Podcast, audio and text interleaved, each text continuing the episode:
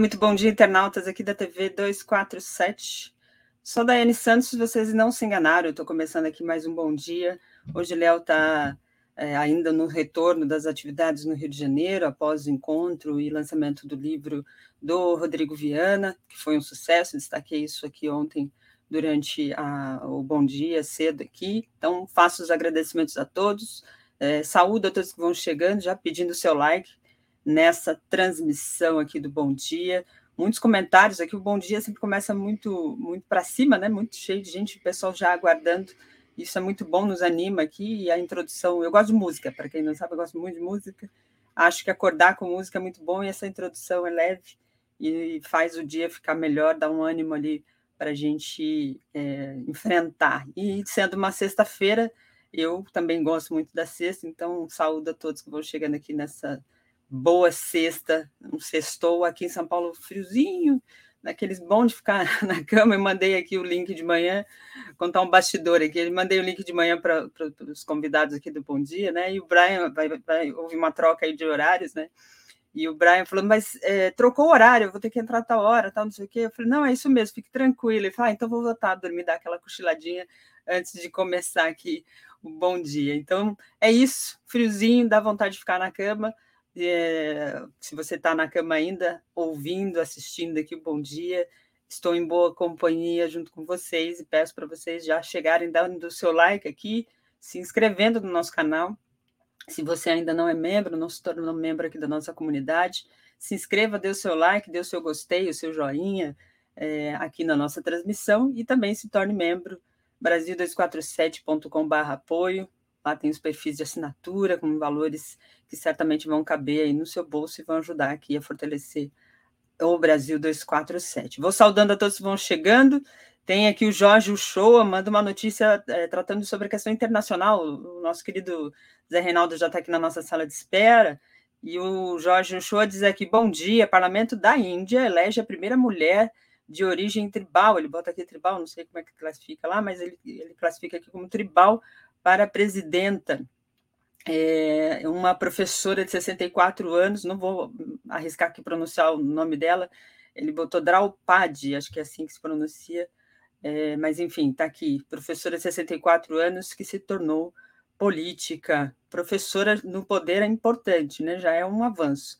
Não sei se, se, se qual é a, a, a pauta dela, as diretrizes ideológicas dela, mas sendo professora, espero que que seja um bom, é, uma boa gestão. Eliar Golo mandou aqui também um bom dia da comunidade, uma excelente sexta, com certeza de que melhores dias virão. E a Lula 13 disse aqui o nosso Argolo, obrigada. O Manuel Pereira, bom dia. Niterói presente com Lula, presidente no primeiro turno. Uma pena o PSB não cumprir o acordado. Até quando? Diz ele, esse é um tema título aqui do nosso programa de hoje, do Bom Dia de hoje. Vou abordar ele daqui a pouquinho com mais detalhes, com mais informações sobre essa movimentação toda nesse processo eleitoral no Rio de Janeiro, que já mostrava um impasse há algum tempo e as coisas vão afunilando e criando situações aí para definição desse palanque. O Carlos Henrique também que manda um bom dia, sextou, abençoada sexta-feira e final de semana para todos nós. Obrigada, Carlos Henrique, para você também. A gente vai seguindo aqui no Bom Dia, muita gente chegando. Já, como eu reforço, dá aqui o seu like já na nossa transmissão. Isso ajuda na, no fortalecimento aqui da nossa, do nosso, nosso programa. Como eu destaquei, até o comentário aqui dos nossos internautas, muita gente aqui também comentando sobre essa questão do Rio, vou colocar aqui na tela matérias que publicamos agora de manhã tratando sobre esse assunto. Rio de Janeiro crise progressista é, no Rio e no Ceará pode abrir espaço para uma aproximação maior entre PT e PDT. É, matéria que nós publicamos destaca justamente, primeiro, o impasse no Rio de Janeiro, que já vinha há algum tempo, né, com a definição ali por parte do PSB de manter uma candidatura para o Senado com Alexandre, Alessandro Molon, é, o acordo entre PT e PSB para o apoio ao Marcelo Freixo como candidato ao governo seria de que o candidato ao Senado seria André Siciliano do PT. e a vice seria definida aí ainda no, no decorrer deste processo. Esse foi acordado, inicialmente é, o, o, o, caminhar da, da pré-campanha foi nessa direção. O Molon saiu candidato ao Senado e manteve essa, essa, essa candidatura, essa pré-candidatura, nesse período, apesar das pressões internas do próprio PSB, mas também da pressão do PT sobre o acordo estabelecido ali antes no processo de pré-campanha, garantindo ali o, o, apoio à candidatura do ex-presidente Lula, a chapa Lula-Alckmin. Esse era um impasse que durante todo o processo, inclusive da negociação com o próprio Alckmin, né, para o PSB entrar na chapa com o Lula, a questão do Rio de Janeiro, a questão de, de Pernambuco, né, também lá no, no Rio Grande do Sul, enfim, havia toda uma discussão em torno desses palanques estaduais para justamente configurar é, a campanha a chapa Lula-Alckmin, e isso foi avançando no decorrer do processo. Lá em Pernambuco houve dissidências, acabou a saída é, da Marília Reis nesse processo, justamente pelos acordos ali estabelecidos com o PSB. A, a, no Rio de Janeiro, é, a gente se indicava, né, se avançava na, na direção da candidatura do Marcelo Freixo, mas o impasse continuava com a insistência ali, aparentemente individual, né, pelo menos era o que indicava inicialmente, do Alessandro Molon na sua, na sua candidatura ao Senado. Isso criou uma tensão, já na visita do ex-presidente Lula ao Rio de Janeiro, isso se configurou.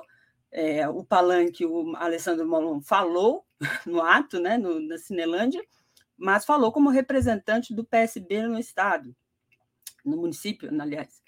E isso, é, ele se apresentando como pré-candidato ainda e tal, mas na, no ato em si não havia ali essa configuração, o ato colocava o André Siciliano como o candidato ao Senado da frente é, entre PT, PSB e demais partidos que compunham ali a chapa. O, o fato é que na, na, semana, né, no final de semana, com as, as realizações aí das é, convenções, o PSB confirma a candidatura de Alessandro Molon. E aí abriu-se aí uma avenida para o PT se isso vale sim, eu já disse isso aqui em outros programas, né? O PT é sempre acusado de não cumprir os acordos, né? Aqueles que criticam o PT, os partidos é, na hora do momento da aliança, uma das questões é dizer que o PT não cumpriu o acordo. E nesse fato aí, a configuração foi toda é, completamente diferente dessa, dessa tese, né?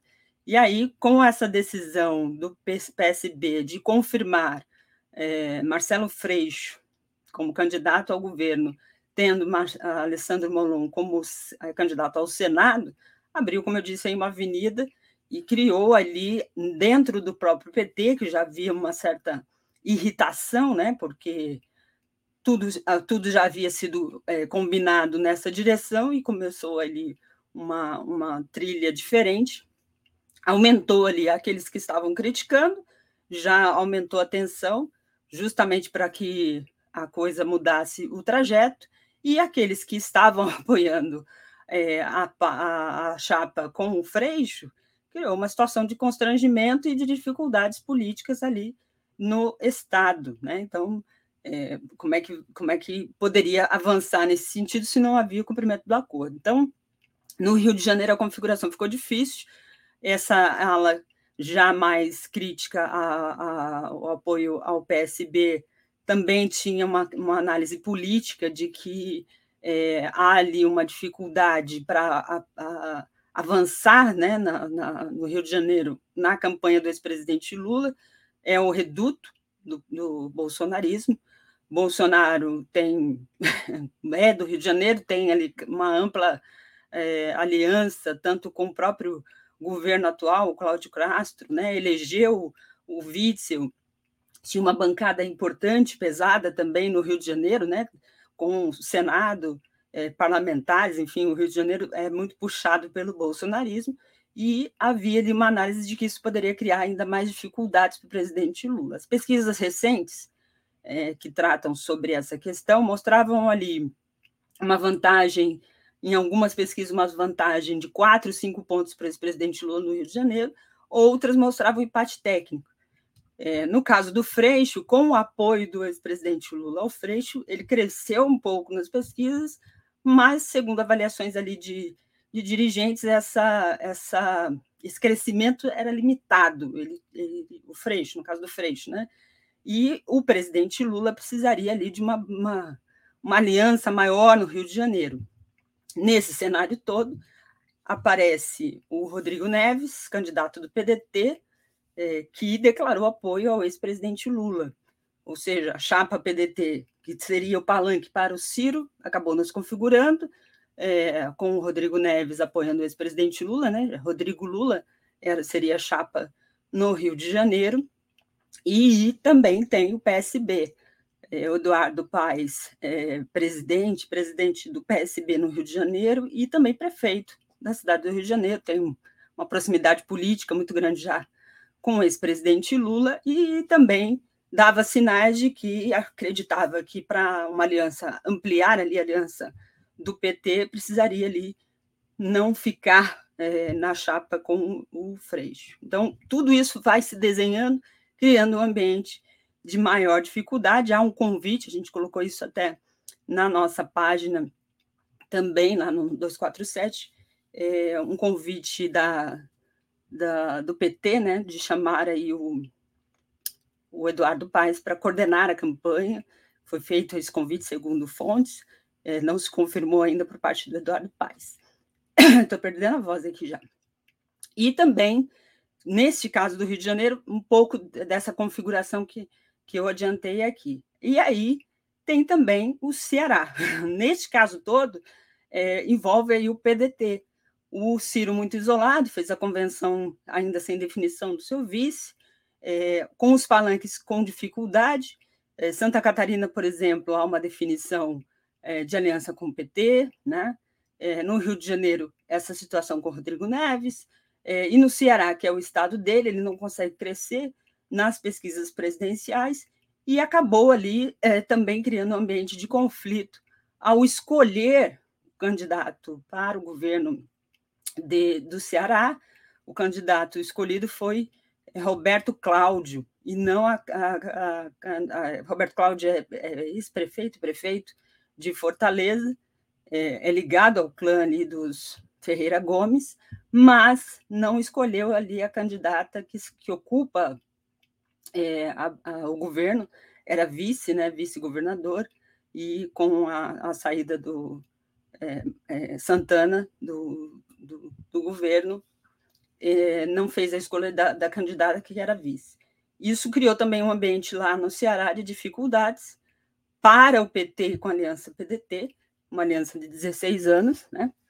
E o, o palanque lá, já com essas dificuldades, criou ainda um maior é, distanciamento aí do, do PT, no caso do, dessa aliança lá no Ceará. Então, toda essa configuração, tanto no, no Ceará quanto no Rio de Janeiro, abre-se um, uma avenida de negociações, de conversas, e o tempo, né, o prazo para o avanço da campanha vai afunilando e deixando com mais dificuldades esses setores para a margem aí de conversas entre os partidos. A gente vai detalhar isso no decorrer aqui do programa de hoje, com nossos comentaristas, analistas, e vamos tentar também destrinchar um pouco mais de como isso vai refletir no processo de campanha, né? O que, que isso vai impactar para a campanha, tanto nacional do ex-presidente Lula, como para os palanques estaduais. Bora falar sobre questão internacional. Vou trazer aqui o nosso querido é, Zé Rinaldo, vou puxar aqui a vinheta dele para ele falar aqui com a gente. Tem muita informação sobre Estados Unidos, tem uma consequência lá do Trump. Vamos detalhar direitinho isso com o Zé, que vai trazer aqui para a gente, além da questão dos Estados Unidos, outros ares internacionais. Vou trazer ele aqui para a nossa conversa. O comentário de Zé Reinaldo. Bom dia, Zé, tudo bem? Toma uma bom, água. Aqui. Bom dia, Daiane. Bom dia, público, comunidade do 247. Boa sexta-feira a todos. Boa sexta, Zé. Como é que você vê essa questão do Rio de Janeiro, antes da gente começar aqui na questão internacional? é um, a política é, é, assim, né? E as pressões, o tempo vai fazendo com que as coisas se afunilem. É, os partidos em cada estado têm as suas é, características, suas peculiaridades. Alguns partidos têm mais espaço, outros um pouco menos. É natural essa questão toda, mas é um momento político difícil, né? Que é preciso definições e que a esquerda não entre novamente dividida, né, Zé? Exato, é uma, uma realidade complexa, como é complexa também a realidade do Ceará, que você enfocou, mas eu acho que, acima de todos os interesses particularistas, sejam regionais, sejam partidários, sejam de grupos internos nos partidos, acima de tudo isso está é, o interesse nacional e, e este corresponde a lutar pela eleição do presidente Lula já no primeiro turno. Então, tudo o que puder ser feito para facilitar as condições para esse resultado, eu acho válido. Vamos aguardar como as forças relevantes nesses processos aí vão se comportar, mas eu acho que a, a direção tática é nesse sentido, facilitar a eleição do Lula já no primeiro turno. É verdade. Zé, tem informações sobre a questão do, dos Estados Unidos. Ontem continu, teve continuidade aí é, a audiência lá em Washington, né, sobre a apuração é, do Trump e das ações da, da, invasão do Capitólio. O que, que você traz de informação lá? É, a conclusão já foi feita, ainda há desdobramentos? Como é que está isso? Muito bem, mas se você me permitir, eu queria lembrar ah, duas claro. efemérides. Sim, é, claro. Hoje, hoje é o dia do aniversário natalício do saudoso cientista político, cientista social, ex-deputado, é, grande figura da esquerda brasileira, Florestan Fernandes. Então, nossa homenagem ao Florestan, que faria aniversário no dia de hoje. E amanhã não estou por aqui, não posso deixar de lembrar é, que no dia de 23 de julho, é, de dois anos atrás, morreu o grande artista, eu chamaria de multiartista, Sérgio Ricardo, cantor, compositor, cineasta, um homem de letras também, brilhante, artista, e, portanto, deixar nossa homenagem aqui ao Sérgio Ricardo. E ele completaria 90 anos este ano, e há um, um grande evento no Rio de Janeiro em homenagem a ele pela passagem dos seus 90 anos. Então, as efemérides de hoje e de amanhã que eu queria deixar registradas aqui. Bom, sobre a questão do Trump, muito importante o desenvolvimento desse inquérito é, no Congresso estadunidense, muitos depoimentos, muitos testemunhos, e o Trump ficou realmente em situação muito incômoda. É, as conclusões foram apresentadas ontem, é uma grande repercussão nacional, porque algumas dessas sessões mais importantes foram transmitidas em rede nacional e polarizaram as atenções da opinião pública estadunidense. E o que acontece é o seguinte: o, o Trump, agora, o, o comitê de inquérito do Congresso vai enviar as conclusões para o Departamento de Justiça e o Trump pode ser inquinado, pode ser processado, pode ser condenado. Isto tem importância é, jurídica e, naturalmente, política acima de tudo, e mesmo que ele não seja punido juridicamente, acho que alguma punição haverá, mas ainda que ele não seja punido é, juridicamente, ele fica em dificuldades políticas. Nós estamos às vésperas de uma eleição intermediária, que ocorre ainda esse ano nos Estados Unidos, eleições de meio mandato para renovação de uma parte do Congresso, e tudo isso pode afetar o desempenho do Partido Republicano e também pode afetar, é, porque vai começar daqui a pouco a disputa interna, pode afetar a escolha do futuro candidato a presidente dos Estados Unidos pelo Partido Republicano.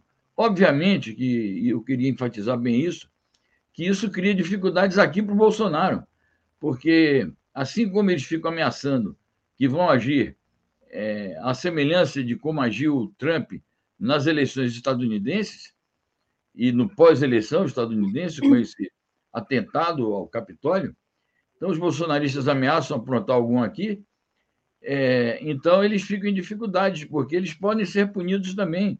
Bolsonaro pode ser punido também.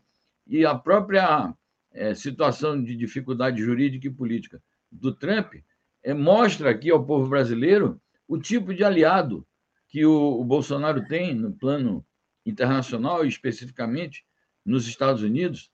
Então, acho que isso afeta diretamente o Bolsonaro, sobretudo agora que ele promoveu esse espetáculo é, deprimente é, de humilhação nacional perante os embaixadores estrangeiros. Então, acho que a situação do Trump, o cerco ao Trump, dificulta muito a situação aqui do Bolsonaro e fica como uma espada de Damocles sobre a cabeça dele, porque ele pode ser punido também se atentar contra a legalidade democrática do país e contra os resultados eleitorais que, eventualmente, e, tudo indica que isso tende a acontecer, é, resultarão numa derrota dele. Importante esse, esse cenário que o Zé nos traz, porque justamente traz esse link para o Brasil e a estratégia é muito próxima, né, Zé? A estratégia adotada pelo, pelo Bolsonaro aqui no Brasil é muito próxima, apesar dele dizer: não, nós não vamos invadir Capitólio, mas vamos, é, mas vocês sabem o que devem fazer. Então, essa foi a, a cifrada do Bolsonaro.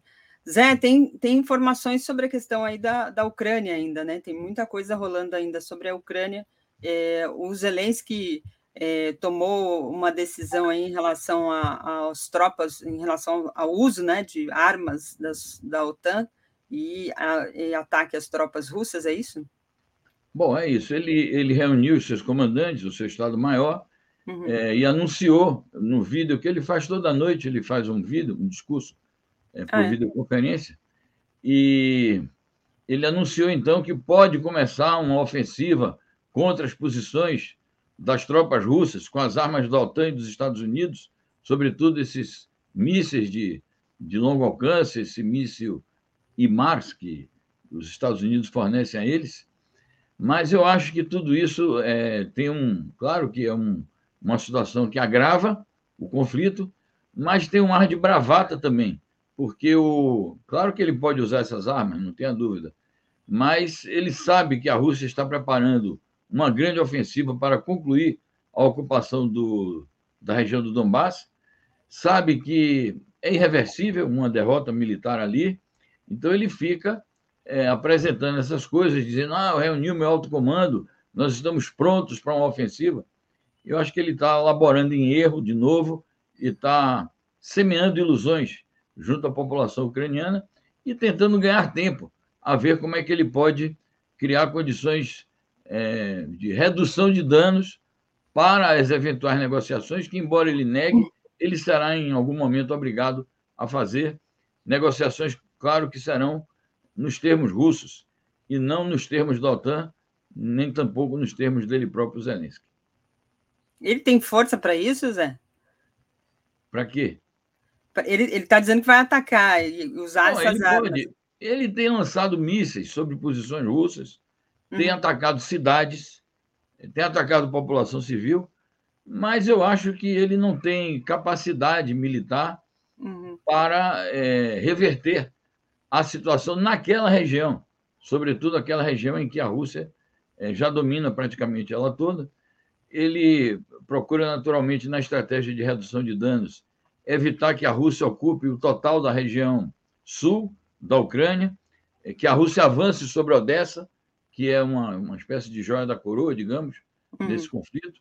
Não ficou claro ainda se a Rússia pretende ocupar Odessa, mas é, mesmo que não ocupe Odessa, a Rússia vai ocupar todo o leste e sudeste, portanto, uma parte do sul da Ucrânia. Acho que o Zelensky não tem capacidade para resistir a isto, e a menos que a OTAN entrasse é, diretamente no conflito com a Rússia, eles poderiam ter alguma condições de equiparar as forças militares. Mas, eu digo isso numa coluna que publiquei ontem, é, a opção de a OTAN entrar diretamente tem que ser muito sopesada por, pelas potências ocidentais, porque uhum. isso transformaria o conflito que, no momento, do ponto de vista militar, está restrito apenas à Ucrânia, transformaria esse conflito numa conflagração geral e, portanto, uma ameaça à segurança de toda a humanidade. Perfeito. Zé, nessa, nesse âmbito aí da, da Ucrânia, a Turquia sempre se posicionou de forma muito enfática em relação à invasão, à agressão, em relação às decisões sobre possibilidade de sanções à Rússia. Como é que está essa questão da, da Turquia? Há uma, um anúncio aí sobre a reabertura de portos, né? Exato. Aí a questão, eles estão dizem que vão anunciar hoje um acordo. Uhum. É, o acordo seria o seguinte: a Rússia permite a reabertura dos portos ucranianos que estavam fechados ali no Mar Negro é, para a exportação do trigo ucraniano, mediante uma redução das sanções ocidentais à Rússia no que se refere aos grãos russos e aos fertilizantes russos. Então, a, os ocidentais reduziriam as sanções sobre esses produtos da Rússia. É, vamos a ver se eles vão, de fato, assinar esse acordo e anunciar esse acordo hoje, mas eu quero ressaltar o seguinte: a Rússia sempre insiste em dizer que a culpa é, pelo bloqueio desse, dessas cargas de trigo da Ucrânia e da proibição da exportação dos, dos grãos ucranianos para o resto do mundo, a culpa recai sobre o Ocidente por duas, e sobre a Ucrânia. Sobre o Ocidente, porque sancionou a Rússia e não pode esperar que a Rússia, sancionada, vá facilitar é, o comércio da Ucrânia com eles e nem facilitar a, a, recepção por parte deles dos grãos, deles que eu digo os ocidentais, uhum. dos grãos ucranianos. Ressalvando sempre, a Rússia ressalva sempre, nunca é, permitiu que cessasse o abastecimento de trigo para os países africanos. E acusa a Ucrânia de ter também responsabilidade nisso, porque a área ali do Mar Negro foi minada é, por minas, portanto, explosivas. Então, a Rússia dizia: vocês têm que desminar isso aqui para que seja possível o trânsito dos navios. Bom, o que nós conhecemos até agora é isso. Vamos aguardar se no dia de hoje, de fato, eles divulgam os detalhes desse acordo, se vai funcionar a remessa, a liberação dos grãos ucranianos para o Ocidente o resto do mundo, sendo que a Rússia diz que, da parte dela, os próprios grãos ela sempre se disponibilizou para exportar. Perfeito. A Turquia também, como eu destaquei aqui, tem sempre um posicionamento que distou ali da, da linha geral que os Estados Unidos é, tentam impor ali a região, né? Ela tem um posicionamento sobre a Síria. Como é que está isso, hein? Em falar sobre a Síria, né? Da Turquia, você vai falar, trazer o destaque aqui da Turquia. Como é que está a questão da Síria? Bom, é, essa posição da Turquia em relação à Síria tem uma delicadeza, hum. porque a Síria e a Turquia divergem muito quanto à presença de forças turcas numa determinada região da Síria Uhum. É, a Turquia alega que a região está ocupada por milícias curdas, e essas milícias curdas são inimigas nacionais da Turquia e, por sua vez, são apoiadas pelos Estados Unidos e são aliadas de forças terroristas que atuam contra o próprio governo da Síria. Houve uma reunião agora em Teherã, que foi a conferência entre o próprio Irã, que foi a sede do encontro, o, a Rússia e a Turquia, na pessoa dos três presidentes, o pelo, pelo Irã, Putin pela Rússia e o Erdogan pela Turquia, e eles tomaram uma decisão de apresentar uma declaração conjunta condenando a presença estadunidense na região através é, do treinamento de especialistas às milícias curdas e afirmando o seguinte, que os Estados Unidos não estão ali com autoriza... estão ali sem autorização do governo sírio, diferentemente do que ocorreu com a presença russa. Hum. Os russos foram convidados pela Síria a participar do conflito e ajudar na luta contra o terrorismo. É preciso aguardar qual será a posição da Síria em face desse anúncio do Erdogan, porque a Síria nunca concordou também com a presença dos turcos ali, ainda que a, os turcos invoquem argumentos de legitimidade para combater os curdos. E o, o, o presidente sírio não participou da cúpula de Teherã. Então, estamos aí. Claro que a Síria interessa o chamamento para que os Estados Unidos se retirem de lá, mas eu tenho a impressão de que a Síria vai também exigir que a Turquia deixe, porque a Turquia pretende é, criar uma espécie de enclave ali. Tem um enclave curdo, ela pretende substituir um enclave curdo por um enclave turco. E a Síria não aceita nem uma coisa nem outra. Vamos aguardar o que o, o Assad vai dizer. É um emaranhado aí de, de questões, né, Zé? O, o Zé, ontem você trouxe aqui a, a, informação sobre a Colômbia, falando sobre o parlamento. É, hoje tem informações aí sobre uma proposta de cessar fogo, que é uma questão importante é, na Colômbia diante aí da, das, das ações paramilitares, narcotráfico, enfim. O que, que você tem de destaque nesse sentido, hein? É, essa notícia é importante, é muito nova, né? É surpreendente a notícia, e tem também uma delicadeza enorme. Porque, veja, houve acordo de paz entre a guerrilha das Farc e o governo colombiano, o governo anterior mesmo, anterior ao Duque, governo dos Santos. E foi algo saudado pela comunidade internacional. Está em curso uma proposta da guerrilha remanescente do ELN, que é o Exército de Libertação Nacional, para fazer também um acordo de paz à semelhança do que foi feito com as Farc. E essas guerrilhas, naturalmente, todo mundo sabe, são orientadas política e ideologicamente por posições eh, de esquerda, posições revolucionárias. Vem agora esse clã do Golfo, que é a maior organização terrorista, narcotraficante, paramilitar da Colômbia, dizer: Bom, nós também queremos fazer um acordo de paz com o Estado Nacional colombiano. E faz uma série de críticas contra o Estado Nacional, quando a gente sabe que clandestinamente o Estado Nacional colombiano, e sobretudo na, no período do governo do Álvaro Uribe, que um governo, foi um governo de extrema-direita, é, secretamente eles apoiaram todas as ações do paramilitarismo, do uhum. narcotráfico, porque eram usados também como braço secreto, braço invisível, é, para combater as guerrilhas da, da Farc e do ELN. Então, é uma espécie assim de o narcotráfico pedindo para se legalizar para se, uhum. se legalizar politicamente, para se credenciar politicamente. Então, isso introduz um ingrediente aí bastante complexo na, na transição de governo é, da Colômbia. O homem vai tomar posse daqui a poucos dias, no dia 7, o Petro, com grande respaldo político, fazendo uma ampla aliança com forças é, do Partido Liberal, que é um partido, chama liberal, mas é também uma, uma face do conservadorismo colombiano. Eu não sei como é que ele vai reagir a isso, né? como é que as forças políticas vão se comportar em relação a essa proposta do, do clã do Golfo. É algo realmente original. É, vamos acompanhar aí desdobramento de tudo isso. Zé, para finalizar aqui, a gente tem, é, depois da caminhar da vacinação das segundas e terceiras doses, doses de reforço aqui no Brasil, é, o, o acompanhamento em relação à pandemia tem sido um pouco diferente mas os números vão demonstrando ali o tamanho, primeiro, do desastre, né, do negacionismo no mundo inteiro e principalmente nos Estados Unidos, né? O efeito negacionista lá foi muito grande, né? Foi enorme e é isso. Os Estados Unidos continuam campeões mundiais.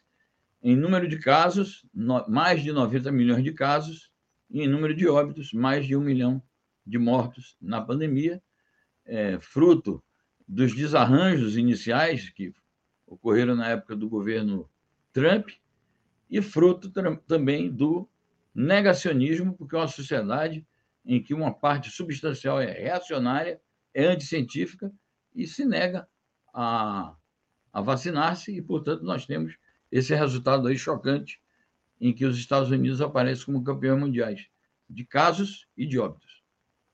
É impressionante a força dessa, dessa, dessa situação, né, desse negacionismo.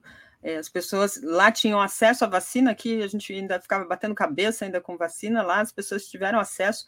O governo Biden, assim que tomou posse, colocou vacina em tudo quanto era lugar, postos de gasolina, farmácia, e mesmo assim a, a, o negacionismo provocou esse efeito é, direto né, das mortes e as consequências para frente também serão maiores. Zé, muito obrigada aqui pela sua participação. Até, até segunda, né? Você está aqui de volta até segunda. Aqui é, na verdade, eu vou tirar uma folguinha na segunda, terça-feira eu estou aqui, mas Opa. me permitem fazer um chamado. Hoje, cinco da tarde, o meu programa semanal, A Semana no Mundo. Eu fazia esse programa às três da tarde do sábado, mas já há uhum. duas semanas comecei em novo horário, então convido aqueles que puderem nos acompanhar hoje, cinco da tarde, A Semana no Mundo. Obrigado, Daiane, bom fim de semana para você, Beijo, um forte abraço. Tudo de bom aí, bom programa. Valeu, obrigada. Tchau, tchau. Vou ler aqui alguns comentários dos nossos internautas antes de trazer a querida Tereza. A gente está invertendo um pouquinho aqui os horários. Bom, bom dia, passando por diversas mexidas aqui, é, mas mexidas para fazer um programa legal para vocês também.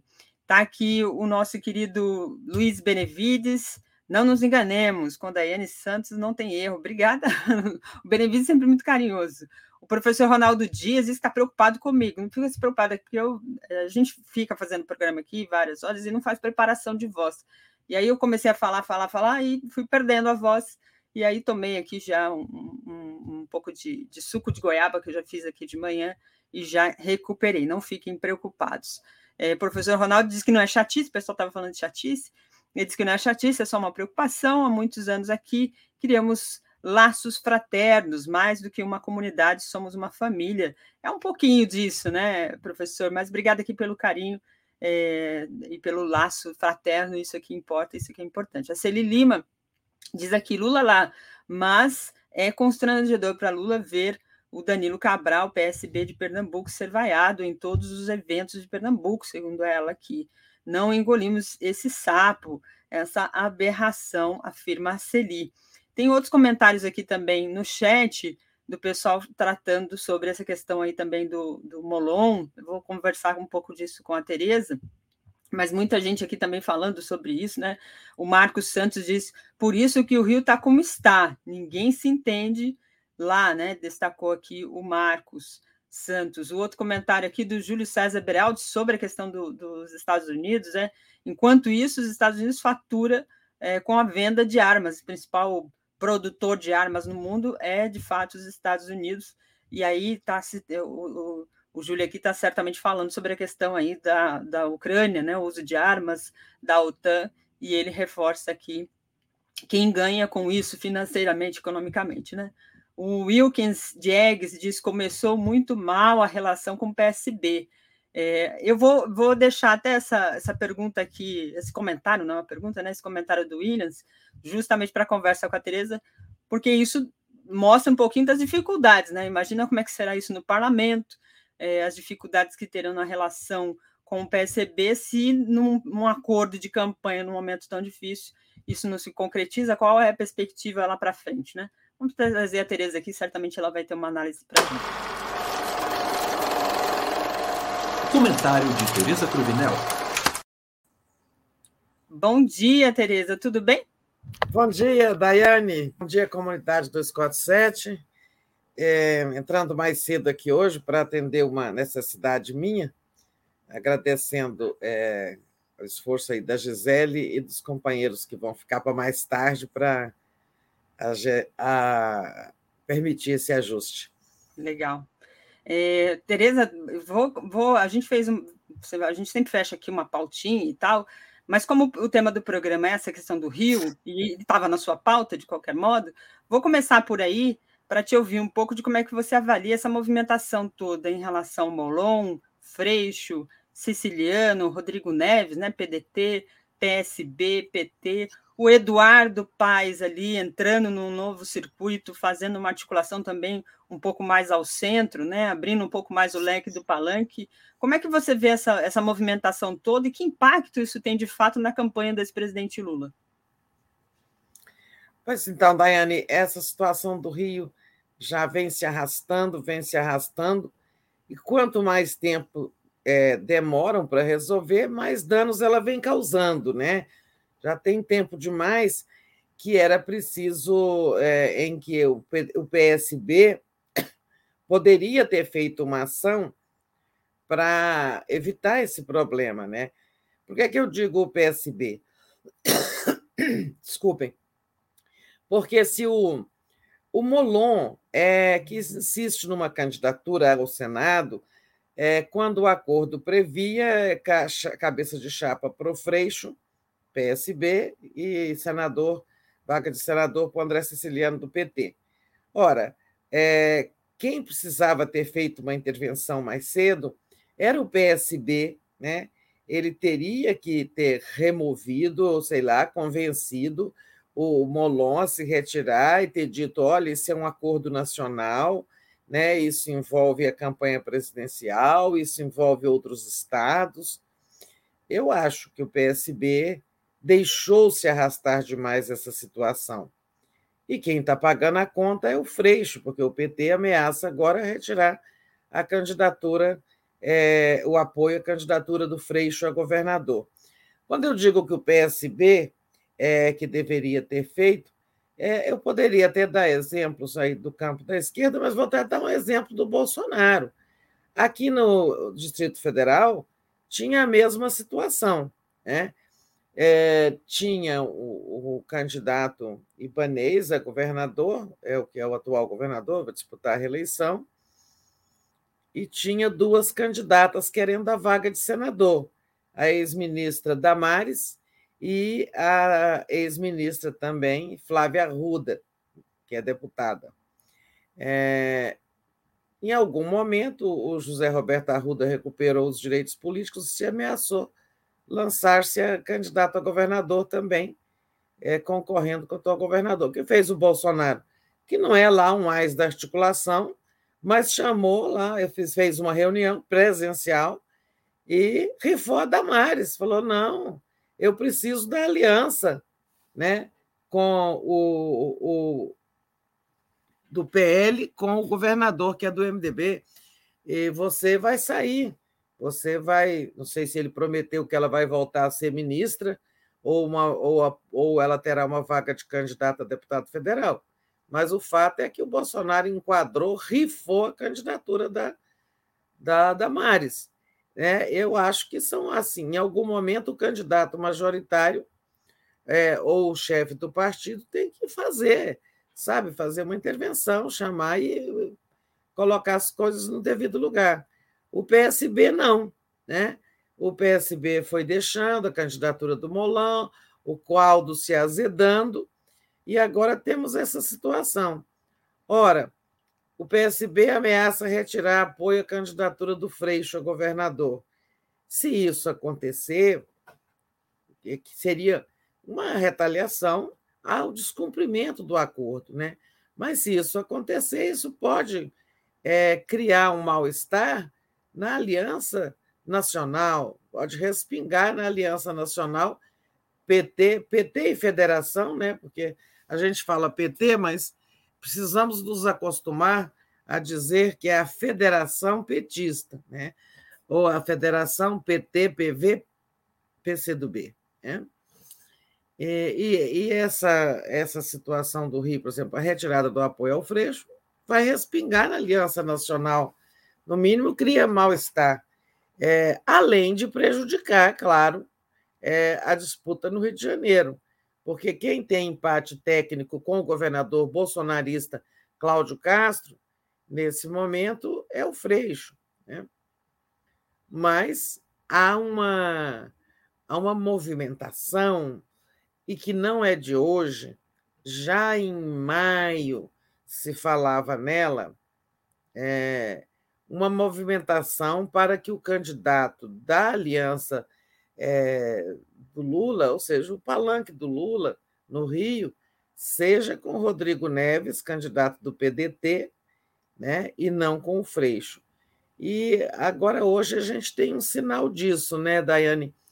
Quando o PT do Rio convida, está na manchete eh, nossa no, no portal uhum. do Brasil 247, quando o PT do Rio convida o prefeito Eduardo Paes, que apoia Lula, é do PSD, né?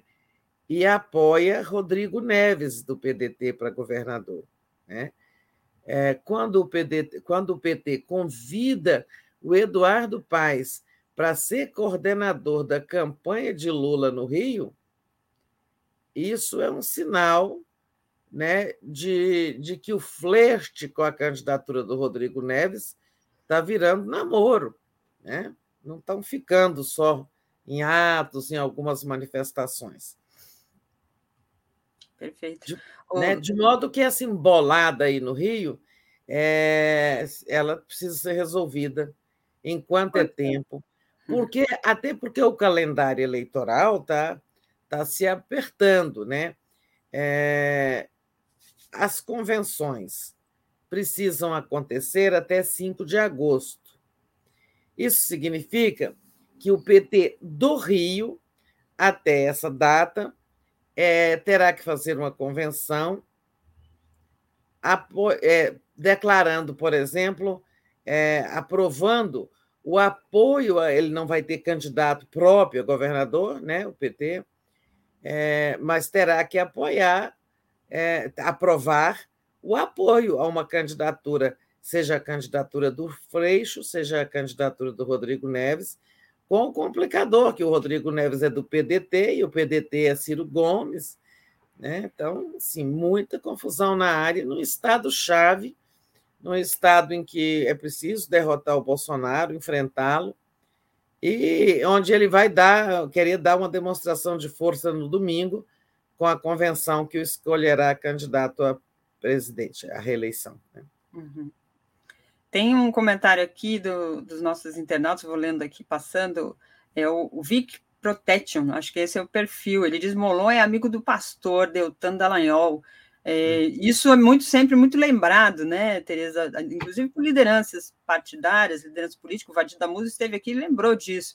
O Molon fez, fez uma ampla campanha para o lavajatismo que impactou muito no Rio de Janeiro, é, principalmente por conta do Bretas e outras ações, e, e também em relação ao ex-presidente Lula naquele período que a Lava Jato estava no seu auge de destaque e tal. É, e ele aponta, o Vadir aponta essa questão como uma preocupação justamente porque é, é, é, como confiar, né? E aí entra um pouco disso que o nosso internauta anterior também destacou. Uhum. Se a, começa assim, como é que será depois? É, tem aqui também o Gilberto Cruvinel, querido, ele diz aqui. É, bom dia, Tereza Daiane. Siciliano é aliado de Castro e se dá é, com o Flávio Bolsonaro. O erro é o PT do Rio ter um candidato que não apoie o Freixo, segundo aqui o Gilberto Cruvinel na avaliação dele.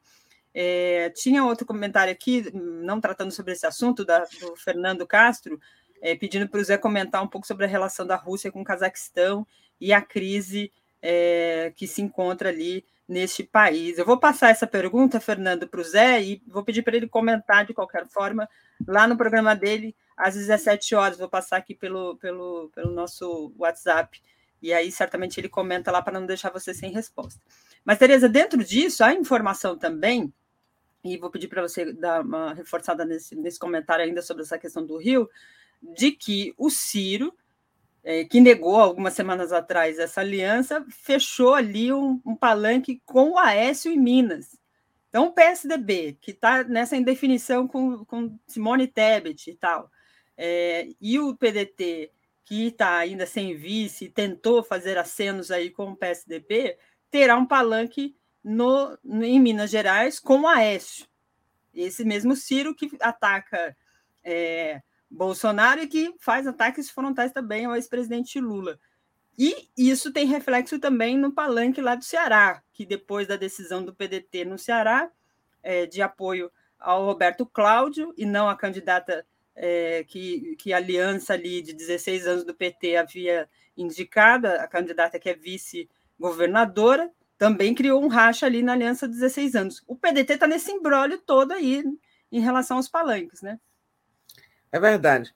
Deixa eu só voltar, Daiane, rapidinho aqui a questão do Rio, para claro. conta dessas perguntas, desses comentários que chegaram. É complicado, né? O Gilberto e o outro que disse antes.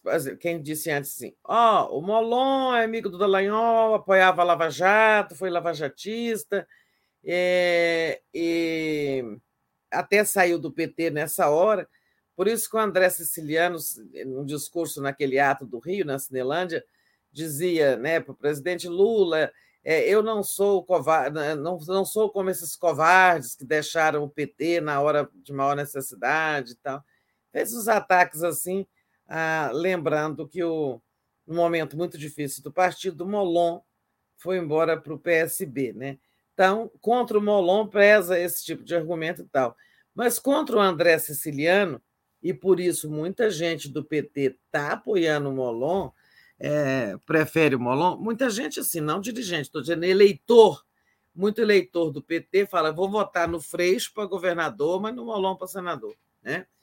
É, o, o André Siciliano também, por outro lado, é apontado como uma pessoa que tem relações com Cláudio Castro, governador bolsonarista, que chegou à presidência da Assembleia Legislativa do Rio, embora o PT não seja majoritário lá, é, se, se não é majoritário, mas conseguiu a presidência, dizem os críticos, é porque ele fez acordos ali com a direita, né? Então, assim, esse tipo de argumento tem para um lado, tem para o outro, né? Mas não devia ser, isso não devia ser o fator decisivo. O que é preciso é uma aliança com mais harmonia, somando forças e não ciscando para fora, como dizem os roceiros, né? Tem que ciscar para dentro. É, então, acho que essa é a situação lá do Rio, que é mal colocada é preciso pacificar aquilo. Olha, o Lula foi lá duas vezes, acho que não tentou alguma coisa, também não conseguiu, mas é o, o PSB que tinha que dizer para o Molon, sabe? Esse acordo não pode ser desfeito. Né? No que pesa existir argumentos para os dois lados, quem é, é a candidatura do Molon que está fugindo ao acordo. Né? É, e realmente no Ceará também tem problema, né? lá rompeu-se a aliança PT-PDT, aliança antiga, né? aí já não é com PSB. É, problema com PSD, do PDT a gente fala em seguida, também tem em Pernambuco, né? Onde essa a, uma, a, base desse, a base eleitoral de esquerda cobrando muito que Lula apoie Marília Reis, e o Lula está tentando fazer exatamente o que é necessário, honrar acordo. O acordo foi para apoiar Danilo Cabral. Não importa que o Danilo Cabral, candidato a governador, não esteja bem nas pesquisas e que até hajam vaias ou gente pedindo Marília Reis. Mas o Lula está fazendo, como disse ele, um acordo, no, honrando um acordo no fio do bigode, que é sinônimo de aí, palavra de honra e tal. É, eu acho que o Lula, sabe, ele tem voto de sobra no Nordeste e particularmente em Pernambuco, o PSB quis lançar Danilo Cabral, então é problema do PSB se o candidato não é bom, mas o Lula vai em frente, né? E está honrando o acordo para ver se diminui é, esse diminuem esses atritos aí entre PT e PSB. Bom, voltando ao que você propõe, é, Ciro foi sagrado candidato, né? Essa semana tivemos as convenções do, P, do PDT e a da Federação Petista, né? É, e essa é, situação de Minas, ela piora muito é para a Simone Tebet, né? Porque o PSDB aprovou, né? Executiva do partido aprovou uma coligação com o MDB em torno da candidatura é, de é, Simone Tebet. Ficou, inclusive, de indicar o vice, que seria o Tasso Gereissati, mas essa indicação não foi é, concretizada até hoje. Mas houve um acordo né, em relação à candidatura da Tebet. E aí, é, lá em Minas, é, o PSB resolve apoiar o Ciro Gomes. Né? É, o Marcos Pestana, deputado Marcos Pestana, que é o candidato a governador, disse que vão estar juntos, é, mesmo lá é PT e PDT, PSDB e PDT, vão fazer uma coligação formal.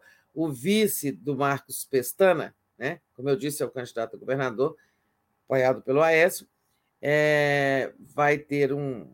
Ainda não indicou o vice, que está esperando o nome do PDT. Né?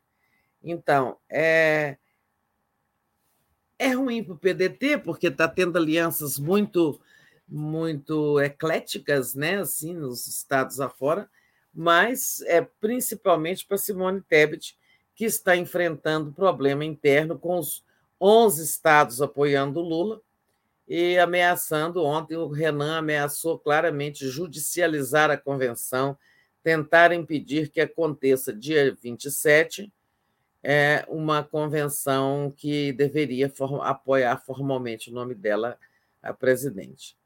Então, são, são estertores, mas que estão no final, sabe? Uhum. É, é, natural que nesse, nessa retinha final do prazo de coligações aconteça tudo isso. É, são, é assim, o carro está sacudindo né, e as abóboras estão procurando se acomodar ali, cada um arranjar seu lugar. porque dia 5 acaba o prazo de convenção. Né? E como a convenção é, são eventos aí programados e tal, temos muitas já marcadas semana que vem, dos partidos maiores ou menores, mas o partido tem que fazer uma convenção, inclusive, para dizer que não vai ter candidato, ou que vai apoiar candidato de outro partido, ou que vai lançar candidato próprio. Né? É, o prazo está acabando, então, assim, vai acontecendo isso. De, porque logo em seguida nós vamos ter. Gente, a eleição está aqui na esquina, né? Lá, no dia 3, os juízes eleitorais começam a convidar mesários, pessoas da sociedade civil que vão trabalhar lá. Eu já recebi a minha convocação, inclusive, já. Ah, você vai ser mesária? Eu sou mesária desde quando eu comecei a votar e nunca, nunca parei. Deixou de ser. É. é nunca deixei de ser. Sempre é, quis, eu... eles sempre perguntam no final da eleição se você quer continuar, e eu sempre quis continuar, acho, acho legal, acho importante essa participação. É. E eles, eles, fizeram esse ano tudo muito rápido, muito eletronicamente, você vai lá, confirma, tem um sistema para confirmar e tal. É, enfim, já está tudo bem adiantado, inclusive. Ah, parabéns, viu? É um, é um serviço à democracia, eu acho importante o trabalho dos mesários. Então, a eleição está logo ali. E aí começa o prazo de registro de candidatura, né, que uhum. vai do dia 5 ao dia 15. Também é um período assim agitadinho, né? Porque ainda mesmo tendo passado na convenção, digamos que um nome foi aprovado numa, candidata, numa convenção como candidato a tal posto, mas antes do registro do pedido de registro. Se o partido quiser mudar de ideia, ele pode ainda eh, não pedir o registro, né? Mas, é, bom, sempre se pode, mesmo depois de registrado, o candidato pode renunciar, né? desistir. É. É, mas, assim, os prazos vão os prazos vão, vão se apertando e, com isso, é, muitas fricções internas entre partidos, entre aliados e tal. É natural que isso aconteça. O que não, podia, não podia era ter, ter permitido que uma situação como a do Rio se arrastasse por tanto tempo e chegasse a esse momento. Né? Acho que aí o PSB errou, porque quando o diretório regional não resolve uma situação, aí o diretório nacional ou a executiva nacional tem que entrar em campo. Né? Exatamente. Tereza, é, nesse ambiente da discussão política, no Rio de Janeiro, acontece ali ah, uma operação que ainda tem desdobramentos, né? A polícia dá conta de 18 mortos. É, é uma operação com as características que no Rio de Janeiro sempre acontece, e nos últimos 14 meses de governo aí é, é, do, do Cláudio Castro, é, tem se registrado essas operações com ação muito letal, principalmente a população, né? É, registrando aí é, segundo levantamento feito pelo G1, o Rio registra três das quatro operações mais letais da história nesses 14 meses, né, com pelo menos 71 mortos. E nessa operação é, de ontem, no Alemão, 18 mortos em operação, e segundo a Defensoria Pública, já são quase 20 é, a, a, mortos nessa operação. É ação violenta e que permeia muito o ambiente político também, né? Sem dúvida, mas, gente, é, é a polícia está matando muito no Brasil. A polícia está matando assim, né, com essas operações, e que não resolvem nada, né, porque, sabe, usa-se muito é o, o fuzil em vez das operações de inteligência. Se é para enfrentar o tráfico, né, você tem muitos outros caminhos para seguir, mas eles sempre vão por essas operações espalhafatosas, violentas, e que terminam com a morte de inocentes. Né? A polícia está matando muito, não só em operações desse tipo, é, como também é, em abordagens individuais, né? E, sobretudo pessoas pretas. Né? Semana passada a gente teve um assassinato individual no Rio, da Lapa, né? aquele que resultou até em protestos, barricadas, é, um em Contagem, em Minas Gerais, pessoa também foi abordada, levada para trás de um carro, levou três tiros. Uhum. Depois, é, depois dizem que reagiu. É, e teve outro na Bahia. Né? Então, assim, está demais isso, sabe? Essa violência estimulada pelo discurso do Bolsonaro, sinal verde que ele dá, né? projetos para proteger os policiais, né? aquele de que, sabe, alguém que se alguém encostar num policial vai ser, é, vai ser condenado a não sei quanto tempo de prisão.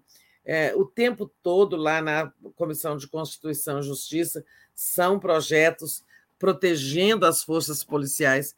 Não que elas não precisem de proteção, claro, é, proteção é, de outro tipo. Agora, eu, o que se tem, o que se tenta ali é criar é, salvaguardas legais para que eles possam continuar cometendo violências.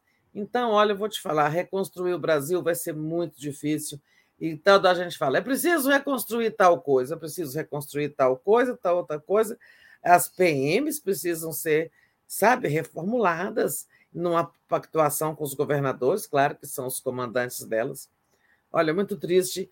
Estava vendo ali que a população do alemão faltou, muita gente faltou ao trabalho porque eles se trancaram dentro de casa com medo de levar a bala perdida.